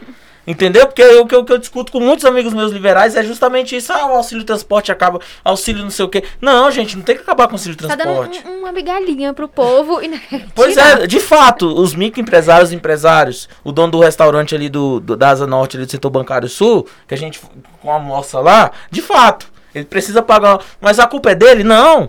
A culpa não é dele, a culpa é do, da porra do transporte que tá uma merda. E da, do, do governador que fica vive aumentando a porra do, do, do, É. do- do valor da gasolina. Se a passagem passar pra É 6 um reais. ciclo, né? Pois é, aí a passagem passa pra, pra 6 reais. Aí de fato o empresário, o microempresário vai ter que pagar 6 reais de auxílio transporte. Mas a culpa é, é do auxílio? Não, aí as pessoas querem bater na CLT, nos direitos trabalhistas, que é, que é- que é o que a gente tá vendo, fazendo inclusive um gancho. É essa suscetível quebra de, de direitos que a gente tá vivendo desde há quatro anos atrás. Essa onda neoliberal tá trazendo pra gente. Agora, o Vinícius falou uma coisa interessante. Nisso que você tá falando, assim, muita gente se pergunta, qual é a saída? Qual é a saída? E aí, assim, o Vinícius falou, ó, empresa pública, né? Pensar numa empresa, numa empresa pública. O DF tem uma empresa pública de transporte que é muito, assim, histórica, que é a TCB. TCB. E a TCB tem sido esvaziada desde o governo Agnello, ela vem sendo esvaziada como empresa pública. Então, ao invés de esvaziar, deveríamos fortalecer a TCB. Se uma empresa começa a chantagear o governo, a gente poderia, inclusive, ampliar o serviço da TCB para atender as linhas que aquela empresa atendia, rapidamente fazendo a movimentação, para poder garantir que o transporte seja, seja mais efetivo para a população, melhorar. Outra coisa, pensar outras modalidades é, de transporte na cidade, de mobilidade, que não só, né, são ciclovias mal feitas, não há o, o A estímulo famosa extensão né? do metrô. a extensão, a extensão do metrô que não acontece, veículos leves, ou sobre rodas, ou sobre trilhos, que podem ser construídos em diferentes arranjos para diferentes trajetos a partir do preço. Quer dizer, um investimento em mobilidade. Pega esse meio bilhão que você dá de presente para as empresas, muitas vezes, né? E investe em outras coisas. Óbvio que eu tô fazendo essa fala simplista, pega esse meio bilhão, eu sei que tem custo da tarifa técnica, nem todo recurso que está indo errado. Votei contra, não sou contra subsídio no transporte. Votaria a favor de créditos para mobilidade urbana, sim, do Estado, porque eu acho que o Estado tem que ajudar. Não votei os, os créditos desse ano, especialmente esse de 166 milhões, votei contra, porque não há transparência, o transporte é de péssima qualidade e as empresas não cumprem os contratos. Existem hoje 25 mil multas aplicadas às empresas de ônibus por descumprimento do contrato, qualquer, qualquer tipo de descumprimento, e simplesmente o GDF não cobra esse valor das empresas. Mas a gente paga e tira do Estado. Então, eu quero deixar bem claro que até para a gente se diferenciar claro. desse discurso liberal. Eu não sou contra subsídio, porque tem gente lá na Câmara que vota contra o crédito porque é contra subsídio.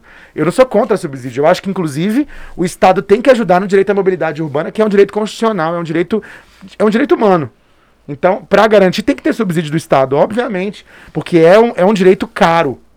Executado por uma empresa ou por uma empresa pública, teria que ter subsídio. Mas não dessa forma que eu acho que é escandalosa, pouco transparente, como tem sido conduzida. Assim. Mas eu acho que você tocou num ponto muito importante que virou moda no Brasil, que é fazer política pública sem estudo, ou suposta política pública sem estudo porque acho que a gente perdeu um pouco do rigor técnico que a gente tinha de implementar, de fazer novas, novas políticas públicas, de fazer projetos de lei. Por exemplo, também falando de uma maneira extremamente simplista. Mas esses 500 milhões, se o problema dos transportes é porque diminuiu a circulação das pessoas por conta da pandemia, imagine se esses 500 milhões tivesse virado um auxílio emergencial do DF que fizesse a economia voltar a circular e as pessoas voltassem a pegar ônibus, etc óbvio, muito simplista, mas isso também ajuda a circular o dinheiro, a voltar o dinheiro para essas empresas e para outros setores. Então, assim, eu acho que é estabelecer prioridades sempre com estudo, com transparência, que não existe, não existiu nada, eu acompanhei esse. Você é, pega a planilha, né? Lei, é, a planilha não, não tem nada não lá de relevante, nada. não tem... Não, acho que o problema, assim, é justamente você botar a culpa no lugar errado né? Você botar a culpa, não, a culpa a gente tem um problema de estado, de, de gestão, então a culpa é do servidor público. Ou melhor, você tem um problema de transporte, o transporte está caro, ah, porque você tem que dar subsídio para estudante. Eu acho que esse é o discurso que a gente tem que combater. Porque é isso que está caro. E entrando justamente nessa questão de desestruturação do Estado, acho que cabe até a gente entrar no outro assunto, que é a questão da privatização. Né, que a gente tem essa questão da energia, que a gente passou por essa, né, privatização, que a gente tá com essa coisa, essa política de, de desestatização que as pessoas colocam. Não, vamos privatizar, vamos privatizar vai, vai ficar bom, que a culpa é do governo. E a gente privatizou a SEB. E semana passada eu vou contar até um relato pessoal mesmo. Felipe apareceu no DFTV. Apareceu no DFTV. semana retrasada, porque a minha, o meu do bairro. Que você queria, né? Não do jeito, do jeito que eu queria. O meu bairro ficou 30 horas sem energia. Cara, bizarro. Entendeu? Eu, o meu problema foi porque uma carne estragou, né? Porque eu perdi, não perdi, mas assim, em teoria perderia o jogo do Flamengo. Não perderia assim, muita coisa. Era melhor você ter perdido. É, era melhor ter perdido, mas enfim, eu perdi. Em teoria eu perdi. Dos dois jeitos. Pois é, te, mas teve gente falando sério, assim, o meu problema foi esse, mas teve gente que precisa de não, é óbvio, tomar é. demolização. E aí? Entendeu? Tem gente que, comerciante, que vive de freezer. E aí? Entendeu? E a energia é paga, a gente paga a energia, ficou mais caro, inclusive, o serviço. Obviamente. Mas e aí? A gente ligava na energia e ficava aquela coisa. Aguarde para ser atendido. Então, é, seu problema já foi identificado. Aguarde. E aí? Sim. É que eu acho que. Pode falar. Pode Não, falar. é, é só um relato mesmo que aconteceu ontem em Sobradinho isso. De acabar a luz diversas vezes durante o dia. E aí eu até falei, eu não vou mais nem ligar o computador, não vou mais fazer o que eu tinha que fazer, porque o medo de estragar e de falar, cara, isso aqui não vai, não vai ficar bom. Então, assim, de 15, 15 minutos a luz acabava. Aí ficava um tempão sem. Aí voltava, aí você falava, uh, voltou. Aí ela caía de novo. E assim, do nada. Então, cara, a gente tá pagando por uma luz cara, uma luz que a gente, assim, é um direito nosso de, de ter acesso a isso. E quando a gente tem esse acesso, assim, a, a empresa que tá prestando serviço tá nem aí pra você. Aí tu reclama, que nem Felipe, reclama, ah, tá, a gente tá resolvendo. O engraçado é que, por lei, se você tem um equipamento e ele estraga porque caiu energia, a empresa seria obrigada a pagar, por lei. Mas, não enfim. acontece, né? De- É, ah, na exato. realidade. É, na realidade, Não, Ai, eles tem nem que restabelecem. tem que fazer toda uma É, confusão. Até você provar que foi um quilo por de conta carne que disso. você perde. Mas o que Já eu ia era. falar é que assim, é que eu acho que existe um mito no Brasil de que o serviço público ele é corrupto e o serviço privado ele é eficiente. É, e eu acho que é uma coisa que a gente tem que começar a separar um pouco assim. Óbvio que nem todo serviço público é bom e nem todo serviço privado é, vai ser necessariamente ruim, assim. É, mas eu acho que a gente tem que parar, começar a desmistificar um pouco isso, assim, porque até na questão que o, o Fábio tinha tocado sobre é, os servidores que estavam aplicando vacina. Cara, é é uma coisa incrível, assim, eu, nas filas que eu fui de vacinação, a fila gigantesca, e os servidores ali, o pessoal que estava aplicando vacina o dia inteiro, e sabia fazia tudo certinho, e o DF teve uma imunização muito grande, muito rápido. Então eu acho que é um pouco assim para a gente começar. Até o próprio SUS também, que acho que houve uma revolução na visão do SUS, pelo menos assim, é, da minha parte da minha família, assim, que eu tenho. Todo mundo, não, não sei o que, o SUS tem que privatizar e agora na pandemia tu não é, vai SUS, né? Então eu acho que a gente tem que começar um pouco a olhar com outros olhos, assim, e a mostrar realmente isso. Olha, você é liberal, mas espera lá, olha o serviço que essa empresa está prestando, sabe? É, ela assumiu a responsabilidade pública, ela presta serviço público. E, bom, você quer fazer reforma administrativa, precarizar o serviço, mas tem ótimos servidores e ótimas empresas públicas que estão prestando um ótimo serviço, sabe? Piracicabana é uma delas, presta serviço e não faz um, um, bom serviço, né? A logística não, não bate com a realidade. Mas essa coisa da não energia, assim, primeiro todo o processo da privatização foi muito totalmente atropelado, foi né? Não passou pelo poder legislativo. Foi, né? foi uma tratoragem, né? A venda foi questionada judicialmente em vários momentos, né? Então, foi uma tratorada a privatização da SEB no DF. Uma empresa que dava lucro, sim, uma empresa pública que conseguia prestar o serviço, que tinha vários problemas, mas porque vinha dando lucro há menos tempo e tinha uma dívida histórica, agora que vinha conseguindo fazer novos investimentos, uma empresa que vinha sendo desmontada por diferentes governos, então tinha problemas anteriores na gestão pública, então por isso pagava um pouco as consequências, mas sabia minimamente fazer o manejo do processo de energia. A Neoenergia já faz mal feito em outros estados, já era sabido os problemas da condução da Neoenergia, e agora ela assume aqui no Distrito Federal, e eu acho que está fazendo um péssimo trabalho. E, e, a experiência, o exemplo, assim, é, é, é, eu acho que é a melhor forma das pessoas enxergarem o problema que estão enfrentando. Eu vejo constrangimento de quem defendia a privatização na Câmara. Gerou um constrangimento, o tanto de problema, porque são os moradores como o de Planaltina que ficaram 30 horas sem luz, ligando desesperados, porque as pessoas estão perdendo carne, comida, as pessoas não podem tomar banho, Cara, é uma, é uma, série de problemas que você gera. A depender do funcionamento do esquema de água da casa, não funciona nem o banho dizer, nada. Você tem um problema grande em relação à energia, porque ele é um direito humano básico. Toda a nossa vida é pautada pela energia. É a mediação do nosso trabalho, é a tecnologia, assistir é a comunicação, aula. assistir aula, tudo. Então, assim, é um absurdo o que essa energia faz, não presta contas, assim, é, é, assim, é lamentável, assim. Eu queria que a concessão da energia fosse caçada e a SEB Distribuição voltasse a executar o serviço né, pudesse recontratar as pessoas que foram demitidas, voltasse a, infelizmente, estar fora hoje da nossa alçada. Que a gente pode lamentar e denunciar a Neoenergia. Assim, como eles têm conduzido esse processo. Mas foi uma privatização criminosa. E o DF, a gente tem que tomar cuidado, abrir o olho, porque ano que vem é 2022 tomar cuidado, porque o projeto do governo ibanês, né, porque ele mentiu muito na campanha, ele falou que não ia privatizar nenhuma empresa pública e privatizou a SEB. E o projeto do governo ibanês é um projeto privatista. E o DF é, um, é uma unidade da federação que tem muitas empresas públicas. Quer dizer, nós temos a Terra Cap, que é uma empresa que, que, que é importante, apesar dos problemas e críticas. Temos a Codeplan, nós temos um banco público que tem sido importante para os investimentos na cidade, que é o BRB. A gente tem a CAESB, que é uma empresa pública, entre outras. A gente conseguiu preservar o nosso patrimônio público na cidade. Então, assim, nós temos um sistema de tratamento de água que é um sistema referência né? Assim, se você leva em comparação vários estados brasileiros, que é um sistema feito por uma empresa pública. Então a nossa preocupação é que qual é o próximo passo desse governo em 2023? Essa é a nossa preocupação. Quer dizer, temos o metrô, nós temos várias empresas públicas importantes que eles vão querer desmontar e atrás, privatizar e vender a qualquer preço. E pegar esse dinheiro, ah, eles vão pegar o dinheiro da venda da SEB para fazer grandes investimentos na cidade? Não. Eles estão pegando esse dinheiro e via SEB Holding fazendo créditos para pagar contas ordinárias, o que é até proibido por lei. Quer dizer, pagar salário, pagar coisas, coisas normais, não é para fazer novos investimentos, como deveria ser. É pagar despesas ordinárias. Isso é um absurdo. É pegar o nosso patrimônio. É como você vender a tua casa e gastar todo com cerveja. É, esse é o exemplo que o governo está fazendo. É, tá, é, você pegar o seu patrimônio, vender teu carro para pagar a tua comida. Né? Assim, se você tem teu salário todo mês para pagar tua comida, faz sentido você vender seu carro para gastar comprando, ah, para você poder comer melhor? Não faz sentido, né? Assim, não faz sentido para ninguém, nenhuma lógica de economicidade faz sentido isso.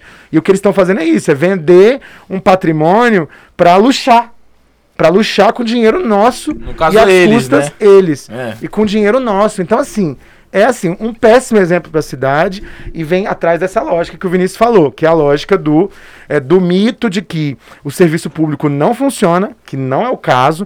Nós temos serviços públicos de excelência em várias áreas. O exemplo disso é a vacinação, que ele deu, que é um, é um exemplo é, importante, mas também tem outras empresas públicas que têm um serviço público de excelência, monitoramento, de pesquisa, em tantas áreas importantes. Correios que tem. A própria educação, hoje, a educação no DF melhorou muito, várias escolas subindo no IDEB. Se você vê a situação das escolas hoje com os gestores, com o PEDAF, como melhorou o ambiente escolar no, na cidade, são 670 escolas no DF. Melhorou o nível, é, a qualidade da educação que é prestada, ainda está quem? Está quem? Mas melhorou e é serviço público, é melhor que deve de muitas escolas privadas que tem muito mais investimento. Então, assim, é, é, tem muito serviço público de excelência. E outra, tem muita empresa privada, é muita, que entrega um serviço bosta, assim, falando. É, essa é a verdade, um serviço muito ruim. Então não é que privatizar vai melhorar nada. Quer dizer, você pode ter serviço público, que as áreas estratégicas elas têm que ser gerenciadas sim pelo Estado e coordenadas da melhor forma possível. Assim, eu acho que é isso, assim, acho que é um atraso o que aconteceu em relação à SEB. Eu acho que é aquele exemplo de pegar, vender um patrimônio para gastar com cerveja. E lá na frente vai perceber que merda nós fizemos com o dinheiro público. Não temos mais a SEB Distribuição, não temos mais uma empresa que é coordenada pelo Estado, com, que, assim, que, que gere uma área estratégica, que é a área de energia, distribuição de energia, e ao mesmo tempo perdemos todo o recurso, porque foi gasto com as prioridades de um governo que não tem as prioridades do povo e as necessidades da cidade, assim. Uma tragédia. É, não, e o pior, igual o senhor falou, você, desculpa. Senhor. você falou, é, é justamente tipo, e que isso, essa esfera a gente tá tendo distrital, mas é uma, uma coisa que tá indo pro, pra tudo. Né? Você teve a própria Eletrobras e a Enel hoje. Eu conversando com alguns parlamentares, algumas pessoas também de outros estados falam a mesma coisa. Poxa, lá no meu estado ficou uma bosta, porque eu fico, tipo, eu pago a conta de energia e toda vez corta, eu não, não entendo isso então eu fico sem energia, né? E agora a gente está tendo esse, esse desmonte do Estado. Eu, eu, fico até triste com isso né? Que aí bota a culpa no serviço público, como se o serviço público fosse. Agora a gente está vivendo essa é meio com a dúvida do que vai ser dos Correios agora também, mas é outra questão. Porque pra gente que Brasília, poxa, eu, pra mim Brasília, a gente Brasília, é ótimo a gente ter concorrência, né? A gente vai lá comprar algum produto pela internet, no outro dia vai chegar, beleza, perfeito, pra mim é maravilhoso. Mas Felipe, pensa... Agora pensa... no Correio... Desculpa interromper o senhor. Agora lá no Amazonas ou no Acre, poxa, qual, qual empresa vai querer ir lá? Né? Não, e, e, essa coisa da privatização dos Correios, a galera tem uma tem um outro mito aí, pra gente prestar atenção. Que o povo fala assim, ah, os, os Correios têm... É, como é que eles chamam? É, só os Correios podem prestar aquele serviço, ah, né? mentira. Isso. Que é a, a palavra...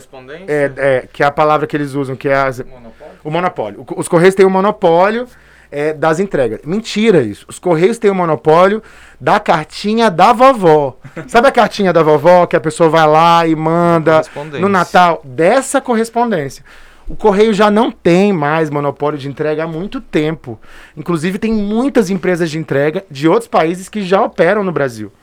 Então, assim, o que elas querem é se apropriar das unidades dos Correios, que são as mais enraizadas no país. Mas hoje, alguém usa a cartinha da vovó? Usa. Mas é um, é um serviço hoje que se usa muito menos com a internet. Então se pode fazer entrega, se pode fazer um monte de coisa. Então, essa coisa dos Correios, assim, é uma, é uma, é uma história muito doida, porque é, eu vejo muito discurso disso em relação a as entregas. Gente, as entregas hoje você pode entrar lá e calcular a entrega por onde você quiser. E sabe o que as empresas fazem? Eu tenho alguns amigos que trabalham em empresas que fazem muitas entregas. E eles falam: as, as empresas que a gente contrata sublocam o correio, porque vai chegar mais rápido do que o próprio serviço delas para chegar em alguns lugares, em vários territórios. E oferece serviço muito mais barato. E oferece um serviço muito mais barato. Então, assim, é muito, é muito. Tem um discurso muito falacioso que tem a ver com essa, com essa lógica liberal de que privatizar resolve os problemas, como se esse fosse o problema que a gente está enfrentando agora. E acho que assim, nem. É igual o Fábio falou, áreas estratégicas, acho que é importante que tenha ali a participação do Estado. Agora, existem empresas que podem, existem setores que podem ser privatizados e para isso, assim, por exemplo, até eu vejo um exemplo importante, a privatização da SEB ela foi totalmente atropelada, mas o certo seria, por exemplo, esses recursos que vieram da privatização da privatização, privatização da SEB, eles serem marcados no orçamento com uma, um código e eles serem investidos e para isso poder ser fiscalizado. Da mesma forma, a própria energia poder ser fiscalizada e ser fiscalizada de fato, ser aplicado multa e colocar e assim é só cumprir o que está no edital que ela mesma assinou, só que não é cumprido, sabe? Então é importante, assim é, é bom a gente ter em mente que também há coisas que podem, devem ser privatizadas, que não tem dinheiro para tudo, tem que estabelecer prioridade. O dinheiro que foi que foi investido, por exemplo, que veio da privatização da SEB, pode provavelmente pode ter ido até para os transportes, para pagar essa máfia dos transportes, poderiam ter ido para outros lugares. Então é importante que haja essa fiscalização. E assim, o histórico do Brasil é você sucatear a empresa pública para depois vender. Isso é, é sempre assim. Então, igual o Fábio falou, é muito importante ficar atento. Assim, um preço bem baratinho, Bem né? barato. E os Correios, assim, a- a- por, por esse último ponto, é, os Correios, eles não são importantes só, por exemplo, para abaixar o preço das empresas privadas. Mas os Correios, eles fazem entrega de provas do Enem, eles fazem é, manuseio de urnas eletrônicas em eleição. Então, é uma empresa de uma importância gigantesca e que eu acho que ela não é totalmente entendida ainda, ou então começou a ser mais entendida justamente nesse debate da privatização. Eu acho que ainda rola também muita fake news, como você tinha comentado é, sobre essa questão, né? Do ah, é, a carta tá sendo monopolizada. Mas, gente, é, o que chega pra gente, às vezes são informações inverídicas, né? De ah, o correio não tá bom por isso, isso, isso. Será mesmo? Aí é, a questão, né, de quem vai pesquisar sobre pra gente discutir. Tipo, a gente vai pesquisar, obviamente, pra discutir sobre isso. Mas tem gente que nem lê o que é, tipo, viu uma fake news, ah, joga ali no, no Twitter, no Facebook, no WhatsApp pronto. Aí todo mundo começa a ter uma visão distorcida da realidade, começa a pegar esse discurso de, ah, vamos sim privatizar. E pegando só um adendo da questão da neoenergia, é, saiu os números de reclamação. E a neoenergia tem mais reclamações na. na não sei se é ouvidoria, mas no. Reclame Aqui também. Do Da que, né, também. é, do que a SEB tinha. Então, a gente Em um começa. ano, né? Curioso falar. Em um Menos- ano é, a energia em já um tem, bateu o recorde do que a Então a gente tinha. começa a colocar na balança ali, sabe? É, qual o tipo de serviço que ela está oferecendo e se de fato na próxima vez que tiver um- um- uma licitação, se ela vai ganhar ou não, né? É, se tiver. Nem sei se vai ter outra licitação, mas se tiver, se ela vai ganhar, porque o serviço que ela presta realmente é horrível. E não tem como a gente fazer um test drive antes de, É, de, de de comprar, né? E aí a gente fica com o que tem. Pegando também o gancho que o Vinícius tinha comentado sobre. é, tá. o deputado Fábio vai ter que se ausentar, que deu É, gente, a eu vou hora. ter que infelizmente, por causa do meu horário. Já fiquei um pouco mais aqui. Eu tô em cima e eu tenho uma outra, outra atividade hoje ainda. Queria agradecer o convite de vocês. Realmente, eu até me perdi, que é tanta coisa. É tão legal o A papo, gente né? que gosta de Sim. política, né?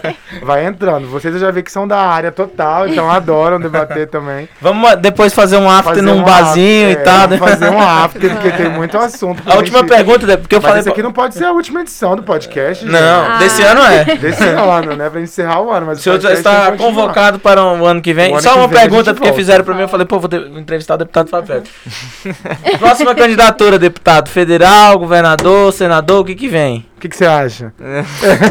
O senhor é muito novo para vir senador. Então acho que vem federal. Chutei, certo? Não, chutou errado. Eu vou vir a distrital porque a gente. eh, O cargo de deputado distrital acho que é um cargo muito estratégico. Né, assim, pra nossa cidade. A gente tem uma. A gente acumula duas coisas, né? Que é vereador e deputado estadual. Num, num cargo só. Discute assim, a alta complexidade das políticas públicas e o buraco na rua, a falta do quebra-mola. Então, assim, é muita coisa pra fazer e eu acho que a gente tá acumulando agora. A gente começou uma nova onda de representatividade na CLDF agora. A chance da gente perder isso. A gente ainda tá numa onda muito doida nesse país, assim, de extrema direita, dessa direita liberal crescendo, com um discurso às vezes muito falacioso. Então acho que é a hora da gente consolidar também uma nova representatividade na CLDF, assim. A gente agora, acho que tirou um pouco essa galera da ofensiva lá. Inclusive o fundamentalismo religioso, o fundamentalismo punitivo, mostrou que tem gente qualificada que pode fazer outros debates. E eu acho que, assim, primeiro, pela minha idade, pela primeira vez eu tô nesse espaço, eu visto numa boa sandália da humildade. Eu acho que a gente tem que ir galgando, conversando, dialogando, sem tentar dar um passo maior que a perna. Eu acho que isso é importante, né? E como projeto político mesmo, assim, coletivo, eu acho que a gente tem que consolidar uma transformação real no espaço do legislativo distrital. Eu acho que assim, a gente começou a fazer um trabalho, começou a ter uma galera nova, mas acho que a gente tem que consolidar isso. Então, a gente vem para a reeleição na Câmara Legislativa com a ideia de é, aumentar a votação, de aumentar a representatividade, trazer mais gente com a gente nesse processo na Câmara Legislativa, consolidar o trabalho que a gente tem feito para a gente desenhando um projeto maior para a cidade. Continuar a sua gestão, no caso também, né? De levar adiante os, o que você está tocando agora. Exatamente, tem muita coisa que a gente conseguiu começar a implantar, a, a colocar, sabe? Então acho que isso para nós assim é, é, bem é bem importante. Então temos que consolidar o trabalho. Assim, acho que é, não dá para contar com uma contar com fenômeno, não dá para contar com a sorte. Eu acho que a gente tem feito um trabalho de mudança desse espaço e de, e de consolidação de um conjunto de ideias ali que não podem sumir do nada. Sim. Então a gente precisa, acho que trabalhar para isso, para fazer acontecer em 2022 uma reeleição com mais credibilidade, com mais, acho que com mais é, consistência também, porque a gente aprende. Quatro anos de Câmara Legislativa a gente leva muito na, na cabeça, nas costas, a gente entende como é que o negócio funciona, essa engrenagem, para a gente seguir, é, seguir lutando para frente e fazendo nosso trabalho. Assim. Então acho que, acho que vale a pena, nesse momento, fazer isso. Assim. Maravilha. É importante também. Né? A gente é, agradece muito a sua presença aqui, esse bate-papo tranquilo, leve e cheio de informações que a gente teve. Essa troca aqui que eu acho muito importante e importante também levar adiante para as pessoas é, escutarem. É, agradeço muito, deputado, a sua presença. É, e na próxima estaremos juntos, com certeza. A gente pode ir no Piauí também tomar cerveja. Vamos, Márcia, no Piauí seria tudo de bom. valeu, Todo gente. mundo vacinado, hein? Obrigado, obrigado. Foi um prazer. Obrigado, valeu Muito demais. prazer Um enorme, abração viu? pra vocês e pra todo mundo que tá escutando o podcast também. Muito legal. Um espaço como esse pra gente debater tanta coisa importante, dialogar de forma leve, né? Como você falou. Um abração. Valeu demais. Obrigado, Valeu. Tchau, Valeu, tchau. gente. bom, bom compromisso. Então, Brasil, voltamos aqui para parte 2 com Vinícius e a Juliana. É, vamos agora debater um pouquinho mais sobre a nossa área, que é política. A gente vai falar um pouco sobre o cenário das eleições do ano que vem e sobre é, as novas pessoas que estão chegando para ser a terceira via no- nas eleições. Vinícius, você quer falar um pouquinho sobre isso? Ah, sim. É, primeiro, acho que o primeiro ponto a ser falado é que tem gente que é terceira via e tem gente que não é, assim. Sérgio Moro não é terceira via, né? É a segunda opção da, da segunda via. Mas eu acho que depois dessas pesquisas que passaram nessa última semana, eu acho que as coisas vêm se consolidando, sim. Apesar de ainda ser muito cedo para falar, acho que é bom ter em mente isso, que muita coisa pode mudar. Até lá, a eleição é só em novembro do ano que vem. Mas eu acho que a entrada do Moro assim consolidou a disputa. É, esses outros candidatos, até teve o lançamento da Simone Tebet, né? Acho que é uma candidatura importante. É, mas acho que depois do Moro, essas outras candidaturas elas não têm viabilidade eleitoral, assim. Eu acredito que ou vão se tornar vices desses, de algum desses três primeiros, é, ou vão acabar se retirando e se candidatando para algum outro cargo, sabe? Ou às vezes até se mantém como, por exemplo, a candidatura do Boulos em 2018. Era mais para deixar ele conhecido, óbvio que ele não esperava ganhar ou para marcar uma posição. Então, enfim, é, é mais ou menos assim como eu vejo o cenário hoje. Eu vejo que a candidatura do Rodrigo Pacheco seja um pouco disso que você falou do Boulos. De ele tentar conseguir mídia, conseguir ser reconhecido agora, para não ser eleito agora como presidente, que é óbvio que nem vai, mas para os próximos anos ele já ter ali o seu rosto conhecido, o seu nome na mídia, o seu nome no- nos bate-papos, nas rodas de conversas. E eu acho que é muito disso, sabe? Que as pessoas também estão usando essa estratégia agora, é, como não usava antes. Que as pessoas estão investindo dinheiro nisso, né? Estão investindo o tempo delas nisso pra não se candidatar, mas as pessoas. É, vamos fazer isso mesmo. Eu acho que sempre isso acontece já há algum tempo, assim, mas eu acho que agora tem, tem ficado mais claro, sim. Ou talvez porque agora que a gente está entendendo mais política. Sim. Mas, é, a, a candidatura do Rodrigo Pacheco, até, por exemplo, o PSD, né, ele vem utilizando essa linguagem de novo JK e um partido grande, etc., né, remontando a grandes é, fatos históricos do Brasil. para dar uma gran grandiosidade maior do que de fato é. Óbvio que eu acho que o PSD é um partido que teve um crescimento absurdo, né? Um partido que nasceu em 2012 e hoje ele tem a presidência do Senado, tem a maior bancada do Senado junto com o MDB tem a quarta maior bancada da Câmara, para além dos municípios, que acho que é o quinto partido, salvo engano, né? É, com mais municípios, sabe? Então é um partido gigantesco que acho que tem ocupado a lacuna que o MDB tem deixado. É, e de fato, sim, o senador Rodrigo Pacheco ele é aqueles políticos de gabinete extremamente hábil, extremamente. não experiente que ele não está há muito tempo, mas extremamente habilidoso, assim. E que vem se colocando ou para ser vice e poder ser uma, uma barganha, né, para é, pro, pro cabeça de chapa, ou eventualmente nas próximas eleições candidatar a governador de Minas Gerais, até para sua candidatura como senador daqui quatro anos novamente. Sim, é, falando também sobre a questão da Simone Tebet, que fez a sua candidatura agora essa semana pelo MDB, uma, é, é, é importante essa visibilidade que ela está tendo agora, mesmo após é, o Moro ter vindo, ela ter vindo logo após, assim, se colocando como a pré-candidata à presidência, importante porque ela, ela é mulher, né? Então acho que isso vai ter ganhar um grande destaque daqui para frente, não só por isso, mas por ela ser uma, uma pessoa forte. Ela é um nome forte, apesar de não, não é, ter sido tão visada nos últimos tempos. Mas com a CPI da pandemia e todo o trabalho que ela vem fazendo no Senado, acho que ela tem, sabe, esse, esse poder de, de também ser uma terceira via, uma possível terceira via. Não sei. Ainda é muito cedo pra gente falar, né? Porque ela é, foi essa semana que ela se, é, se colocou né, na, na pré-campanha. Mas eu acho que é importante, assim. Eu fico um pouco. não, tá de boa, tá de boa. Faz parte. é, é, não, sobre. sobre é, é, não, assim, sobre essa, essa parte, né, desses novos pré-candidatos. Eu acho assim, sinceramente, eu acho que a Tebet não vinga. É, como o Pacheco também não vinga. Acho que vai ficar nesse quadro aí mesmo. Lula, Bolsonaro, infelizmente, né? Até. Mas não vou falar infelizmente. Hum. Lula, Vai Bolsonaro e o Moro ali, e o, o Ciro talvez vindo mais por baixo e o Dória também. Porque assim, o MDB, igual você falou, ele é uma coisa muito mais conjuntural. E assim como o PSD também, eu acho que o Kassab ele tem planos pelo PSD, só que muito mais de articulação dentro do Congresso, entendeu? A início eu achava que o, que o PSD, o Kassab, buscava justamente um apoio, inclusive de vice-candidatura.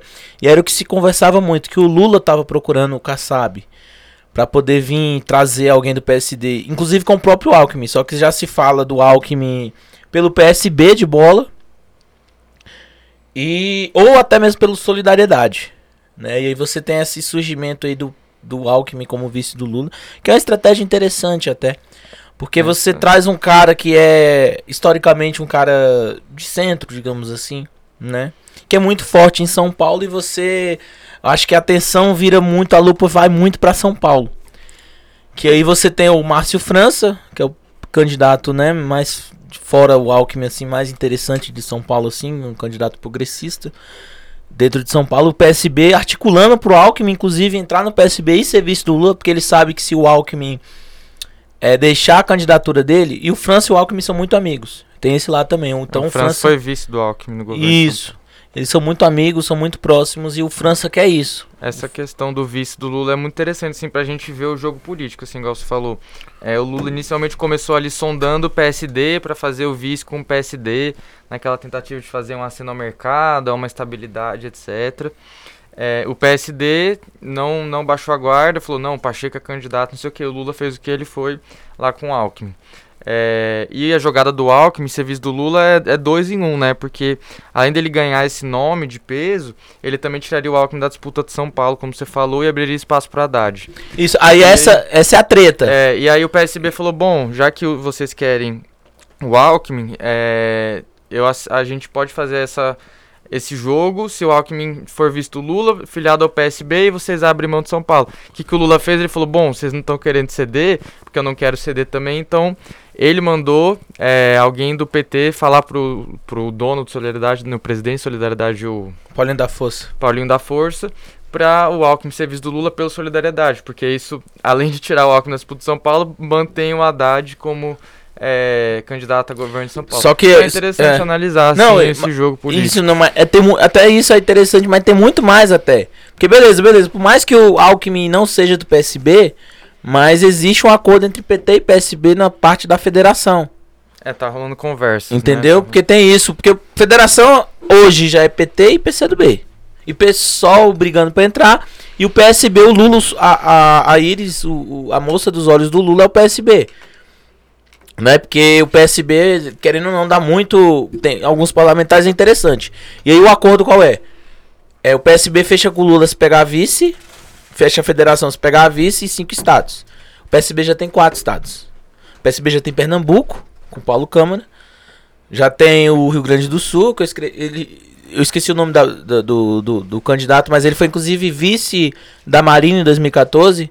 Acho que é o, alguma coisa Albuquerque. Eu esqueci o, o. Acho que é Hugo Albuquerque? Isso. Bom, não sei. Enfim. Aí você tem no Espírito Santo, você tem o Casa Grande. E você tem no Rio de Janeiro o Freixo. Todos eles já estão fechados. E aí São Paulo tá sendo a incógnita, Sim. né? Porque é o França que quer e aí o PT não quer abrir mão. O Haddad não quer. E a minha opinião é que assim, eu acho que o França tem muito mais potencial que o Haddad. Mas aí eu, aí eu vou discordar. É, eu acho que o, que o França tem mais potencial que o Haddad, mas eu acho que é uma coisa que né, deve ser resolvida internamente e tudo mais. E é isso, assim, né? Aí você tem toda essa treta tudo mais. O que eu acho interessante, eu não vou negar. Mas é isso, assim, da parte da chapa do PT. O Lula querendo um doido para ter o Alckmin pensando também em São Paulo. E essa questão do PSB, do França e tudo mais. Aí dizem que o França é Senado, ou o Haddad Senado. Vamos ver os próximos capítulos é aí. É, o PT também não quer abrir mão porque ele já vai lançar o Suplicy pro Senado em São Paulo. Então, PT vai lançar o, aí eu já A não, ideia é lançar o Suplicy pro Senado em São Paulo. Então tá rolando tudo isso. Ao mesmo tempo também tinha um compromisso de o Bolo ser governador, aí lançou o Haddad, agora não, não Boulos... sabe mais o que, que vai ser. Tem a, essa Boulos, é a treta do pessoal. É. Enfim. E, enfim. É engraçado Muitas porque. É, é, engraçado assim, porque há um, um tempo atrás a gente jamais imaginaria Lula e Alckmin juntos. Sim. E eles até se tretaram há um tempo atrás. E aí depois, tipo, limpou. Pode continuar aí. limpou essa história, né, de, dessa, dessa briga que eles tinham, dessa disputa entre si que eles tinham, pra um ser é, o líder e um ser o vice, vice-líder dele, para as eleições e pra colocar o nome deles dois em peso para tentar derrotar o Bolsonaro logo no primeiro turno, porque eles sabem que eles têm essa força, assim, né? É, eu acho que é muito simbólico, assim, essa Sim. aliança de Lula e Alckmin, já disputaram uma eleição em polos totalmente opostos. É, e eu acho que faria muito bem pro Brasil, assim, faria muito bem pro Brasil. Sim. Saíram até algumas pesquisas, né? Acho que a expectativa é que essa, esse apoio do Alckmin ao Lula fosse mais efetiva eleitoralmente, pelo menos a pesquisa mostrou que acho que só cerca de o Lula ganharia acho que cerca de 7% em São Paulo, mas não faria tanto mais assim de efeito além disso, além desse próprio aceno ao mercado, né?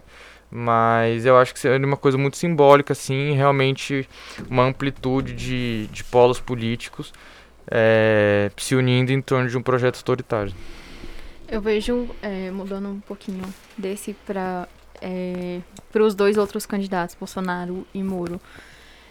Muito estranho ver o Moro hoje se candidatando, porque há um tempo atrás a gente nem imaginava, nem cogitava. Assim, dava, dava-se pra ter uma leitura disso, já que ele sempre falava que não, que não, que não, que não ia entrar na política.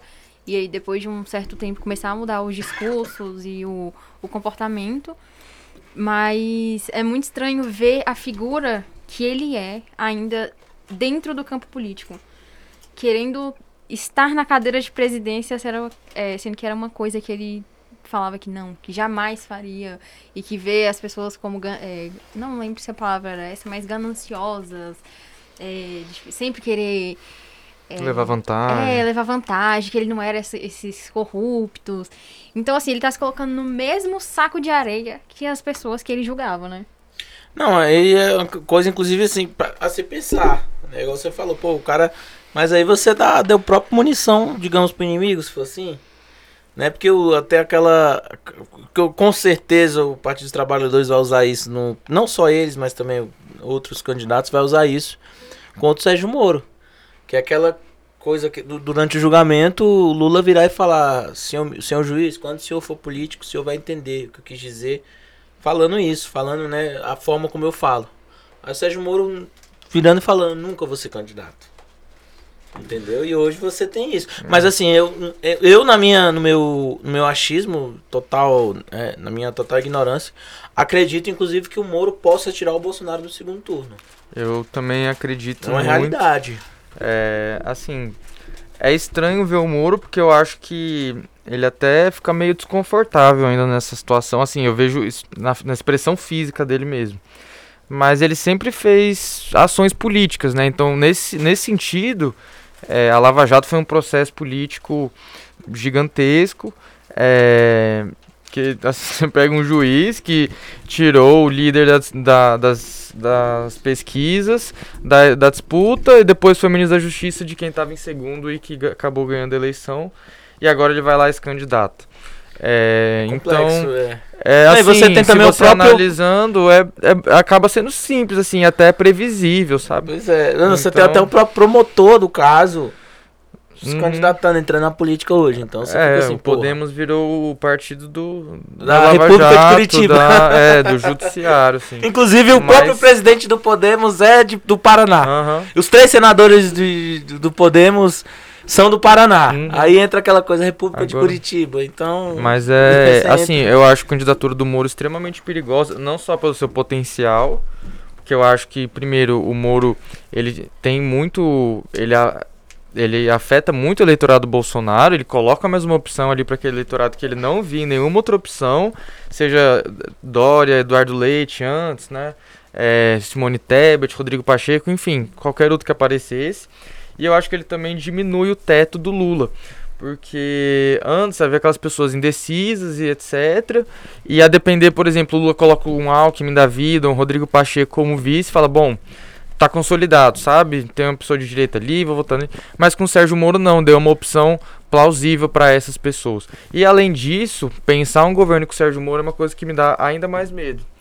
Porque é um governo que pode ser ainda mais autoritário, um estado policialesco, um estado é, militarizado, essa, essa coisa de criar uma corte é, anticorrupção, assim, enfim, é uma coisa que me dá muito medo, assim. Parece um pouco a imagem do Bolsonaro, só que mais tranquilo. pouco refinada. É, assim, mais, mais inteligente. civilizado, digamos. Mais civilizado, que não vai... Pode falar mais inteligente. É, mas assim, não, mas é, é um governo Bolsonaro é, 2.0, porque assim, ele só não vai xingar na frente das câmeras, ele só não vai ficar assim, no, é, ignorante, arrogante como ele é, mas dentro dos bastidores ele vai fazer exatamente a mesma coisa que o Bolsonaro faz. A mesma política de é, que ele faz, assim, voltado pra direita extrema. Assim, não, eu tenho dúvidas assim a respeito de falar. Eu não vou votar no Moro, tá? Mas eu tenho dúvidas, assim, quando o pessoal. Eu acho exagero. Quando o pessoal fala, ah, o Moro vai ser muito autoritário, então não, não acho que é Ah, assim. Eu acho ele mais democrático. O meu problema é muito mais institucional. É que eu acho que o institucional Moro- no caso político, entendeu? É que o Moro, assim, ele não vai fazer um ato tipo 7 de setembro contra o Bolsonaro, sabe? Ele vai continuar a, a cooptação do Estado brasileiro por dentro, só que de uma Não, forma mas- muito mais, eu imagino, de uma forma muito mais complexa, assim. não, eu acho, forma- eu, eu acho, eu entendo o Moro como, apesar né, do julgamento, da questão toda, eu, eu vejo, eu entendo ele como uma pessoa que respeita as instituições. Diferente É, eu do não Bolsonaro, tenho, eu não por tenho essa exemplo. visão. entendeu? Que eu acho que o respeito Eu do Moro sobre as instituições é um pseudo-respeito, assim. Porque se ele respeitasse as instituições, ele não teria feito as arbitrariedades que ele fez na Mas Lava aí que Jato. tá, ele usou. Aí que tá. Entendeu? Qual poder que não usa o poder pra si? Entendeu? É, essa é a questão. Entendeu? De, de justo, eu Sim, não tô questionando. Ele aí- foge um pouco do personagem, entendeu? Antes ele, ele falava que o ministério ia ser em prol de. é, não ia ser tipo assim, o Bolsonaro manda. Era ele atuar com o ministério em favor da justiça e ele usar o Ministério da Justiça a favor dele. Mas essa é a visão E- dele. Entendeu? Como ele fazia como juiz. Não tô falando de É que- novo. é que eu vejo Ah, não, isso. eu eu tô entendo falando que é você- certo que você isso. disse. Eu entendo que Entendeu? Mas com- pensando da forma de fora pra dentro, igual eu tô falando, eu acho que ele respeita as instituições diferentes do que o Bolsonaro faz. É, pode ser. Essa coisa de tipo, ele não. não Eu acho que virar- ele desrespeita de uma forma diferente. É, pode ser, mas todos se respeitam. É, Sim, não, até aí. Entendeu? bem, é igual eu tô falando, é isso. usar o poder pra si. Eu só fico extremamente incomodado, assim, com o valor que a mídia dá pro Sérgio Moro, porque o que eles Isso é fazem... um problema. Porque justamente eles têm essa visão imaculada dele que eu, eu de fato, assim, não tenho, assim. E, assim, só pra, assim, fechar a minha fala nessa questão do Moro, é que eu acho que a candidatura do Moro inviabiliza totalmente o Ciro Gomes. Ela acaba Não, com as se- chances Ciro do... Gomes tá apagado. Assim, ele já quase não tinha chance, eu ap- ele agora já não tem zero, assim. ele tem apesar de. chance. a- Hoje eu declaro, apesar de ser meu candidato a primeiro turno, né? O Ciro Gomes é o candidato. É o meu candidato. É, não, por questões Eu votei não nele no- no ideológicas, 2018. persona, mas por questões políticas mesmo. Eu acho que, tipo, do, do que tem a, a ser apresentado, eu acho que ele é o que mais me, digamos, me satisfaz politicamente. Entendeu? Tipo, de ideias. Ele, pô, ele tem esse projeto que eu acho interessante. E é isso. Enfim, é, eu acho que o Ciro já tá apagado há muito tempo. Tanto que ele tentou ser o que o Moro é hoje. Ele não conseguiu. Por exemplo, o, o Moro consegue tirar voto do Bolsonaro. O Ciro não consegue tirar voto nem do Lula nem do Bolsonaro. O Ciro conseguiu tirar do Haddad em 2018. Hoje ele não consegue. Então é, é bem Sim. difícil. Acho que o Moro não tirou do Bolsonaro. Do, do Ciro, desculpa. O Moro é um problema maior pro Bolsonaro. E É. pode vir a ser um, um problema pro Lula caso o Moro vá pro segundo turno. Porque quando você chega no segundo turno, Lula e, e Moro, todo o eleitorado do Bolsonaro vai pro Moro. Agora, nem todo eleitorado do Moro vai pro Bolsonaro. Porque todo eleitorado que vai pro, pro Bolsonaro já se decepciona. É Tá- isso que eu falei sobre tirar o teto do Lula, assim, o Moro. Existem eleitores do Moro, por mais controverso que possa parecer, que poderiam votar no, no Lula no segundo turno, caso fosse contra o Bolsonaro. Assim como existem muitos eleitores que votaram no, na Dilma em 2014, votaram no Bolsonaro em 2018 e agora vou votar no Lula de volta. Porque eu acho que a gente a gente fica de fato em bolhas, a gente acha que tudo é sobre ideologia política, às vezes é só sobre a- a- o cotidiano da vida das pessoas. Se a pessoa tem um prato, na, um prato de comida na mesa, se a, se a pessoa tem energia, igual a gente estava falando, se a pessoa tem condição de, enfim, ter um imóvel. E, enfim, isso acaba. A pauta anticorrupção ela não é mais tão presente como era antes, a pauta de costumes não é mais tão presente como era antes. Então, enfim, é, só é importante também para a esquerda não entrar com salto alto, porque ainda tem muita coisa para chegar aqui. Mas o Bolsonaro ele também tem, acho que a gente tá, a, a, Estamos as subestimando pessoas têm ele. subestimado agora, vindo Auxílio Brasil, vindo possíveis outras medidas, então ainda tem muita água para rolar embaixo da ponte. Tem mesmo, viu? Ju tem. Tem. É, acho que deu tempo da gente discutir sobre isso. Ficamos duas horinhas hoje, porque a gente merecia. A gente, é, a gente tinha fechado, acho que a gente episódio, né? precisava. Não, e também precisava falar um pouquinho da conjuntura. As pessoas sempre perguntam. Sim. Acho que é curioso também, é, é mas. isso. É, iremos nos despedir agora com dor no coração. Vinícius, muito Você- obrigado por sua presença, cara. Espero que você tenha muito sucesso. Né, que você tá fazendo, tá concluindo ciência política agora. Espero que você também eh, possa engrenar também, cada vez mais, ter essa, né, essa força, essa vontade de, de fazer a diferença, que a gente tá aqui pra Já isso. faz. Apesar do Mais ceticismo e tal, que eu, eu particularmente tenho, mas eu tento. Né? E que você continue tenha muito sucesso na sua carreira. Né? Juliana, por favor. Muito obrigada, Vini. Você era uma peça-chave pra gente fechar esse, esse podcast. E eu desejo também muito sucesso nos seus projetos, no seu podcast também. Que tem nome? É, até fazer a publi já, é a velha fazer. política. Qual? Chama A Velha Política. A Velha Política, é verdade. A Velha Política, pessoal, escutem. E fiquem ligados no Twitter também, que o Vinícius vive fazendo uns. Vira e mexe, às vezes. É. Qual é o Twitter? Lá. Qual é o Twitter, Instagram? É Palei Underline Vini. Depois eu passo lá que se ninguém. Falei underline Vini, vocês ouviram aí, né, É gente? isso. Mas eu queria agradecer muito, Felipe, Ju. Desejo também todo sucesso. Igualmente, sim, acho que se propor a fazer um podcast igual a gente também me propus com um outro pessoal a fazer também sobre política. Já é uma maneira de transformar um pouco, de aproximar as pessoas, de dar uma informação que às vezes pra gente pode estar no cotidiano e que pra outras pessoas não estão. Então, Enfim, é, contem também comigo para o que vocês precisarem. Foi muito, muito legal participar aqui. Agradeço muito, muito o convite. E obrigado a todo mundo também que acompanhou. Nós que agradecemos. E é isso. Obrigada aos ouvintes por nos escutar até aqui.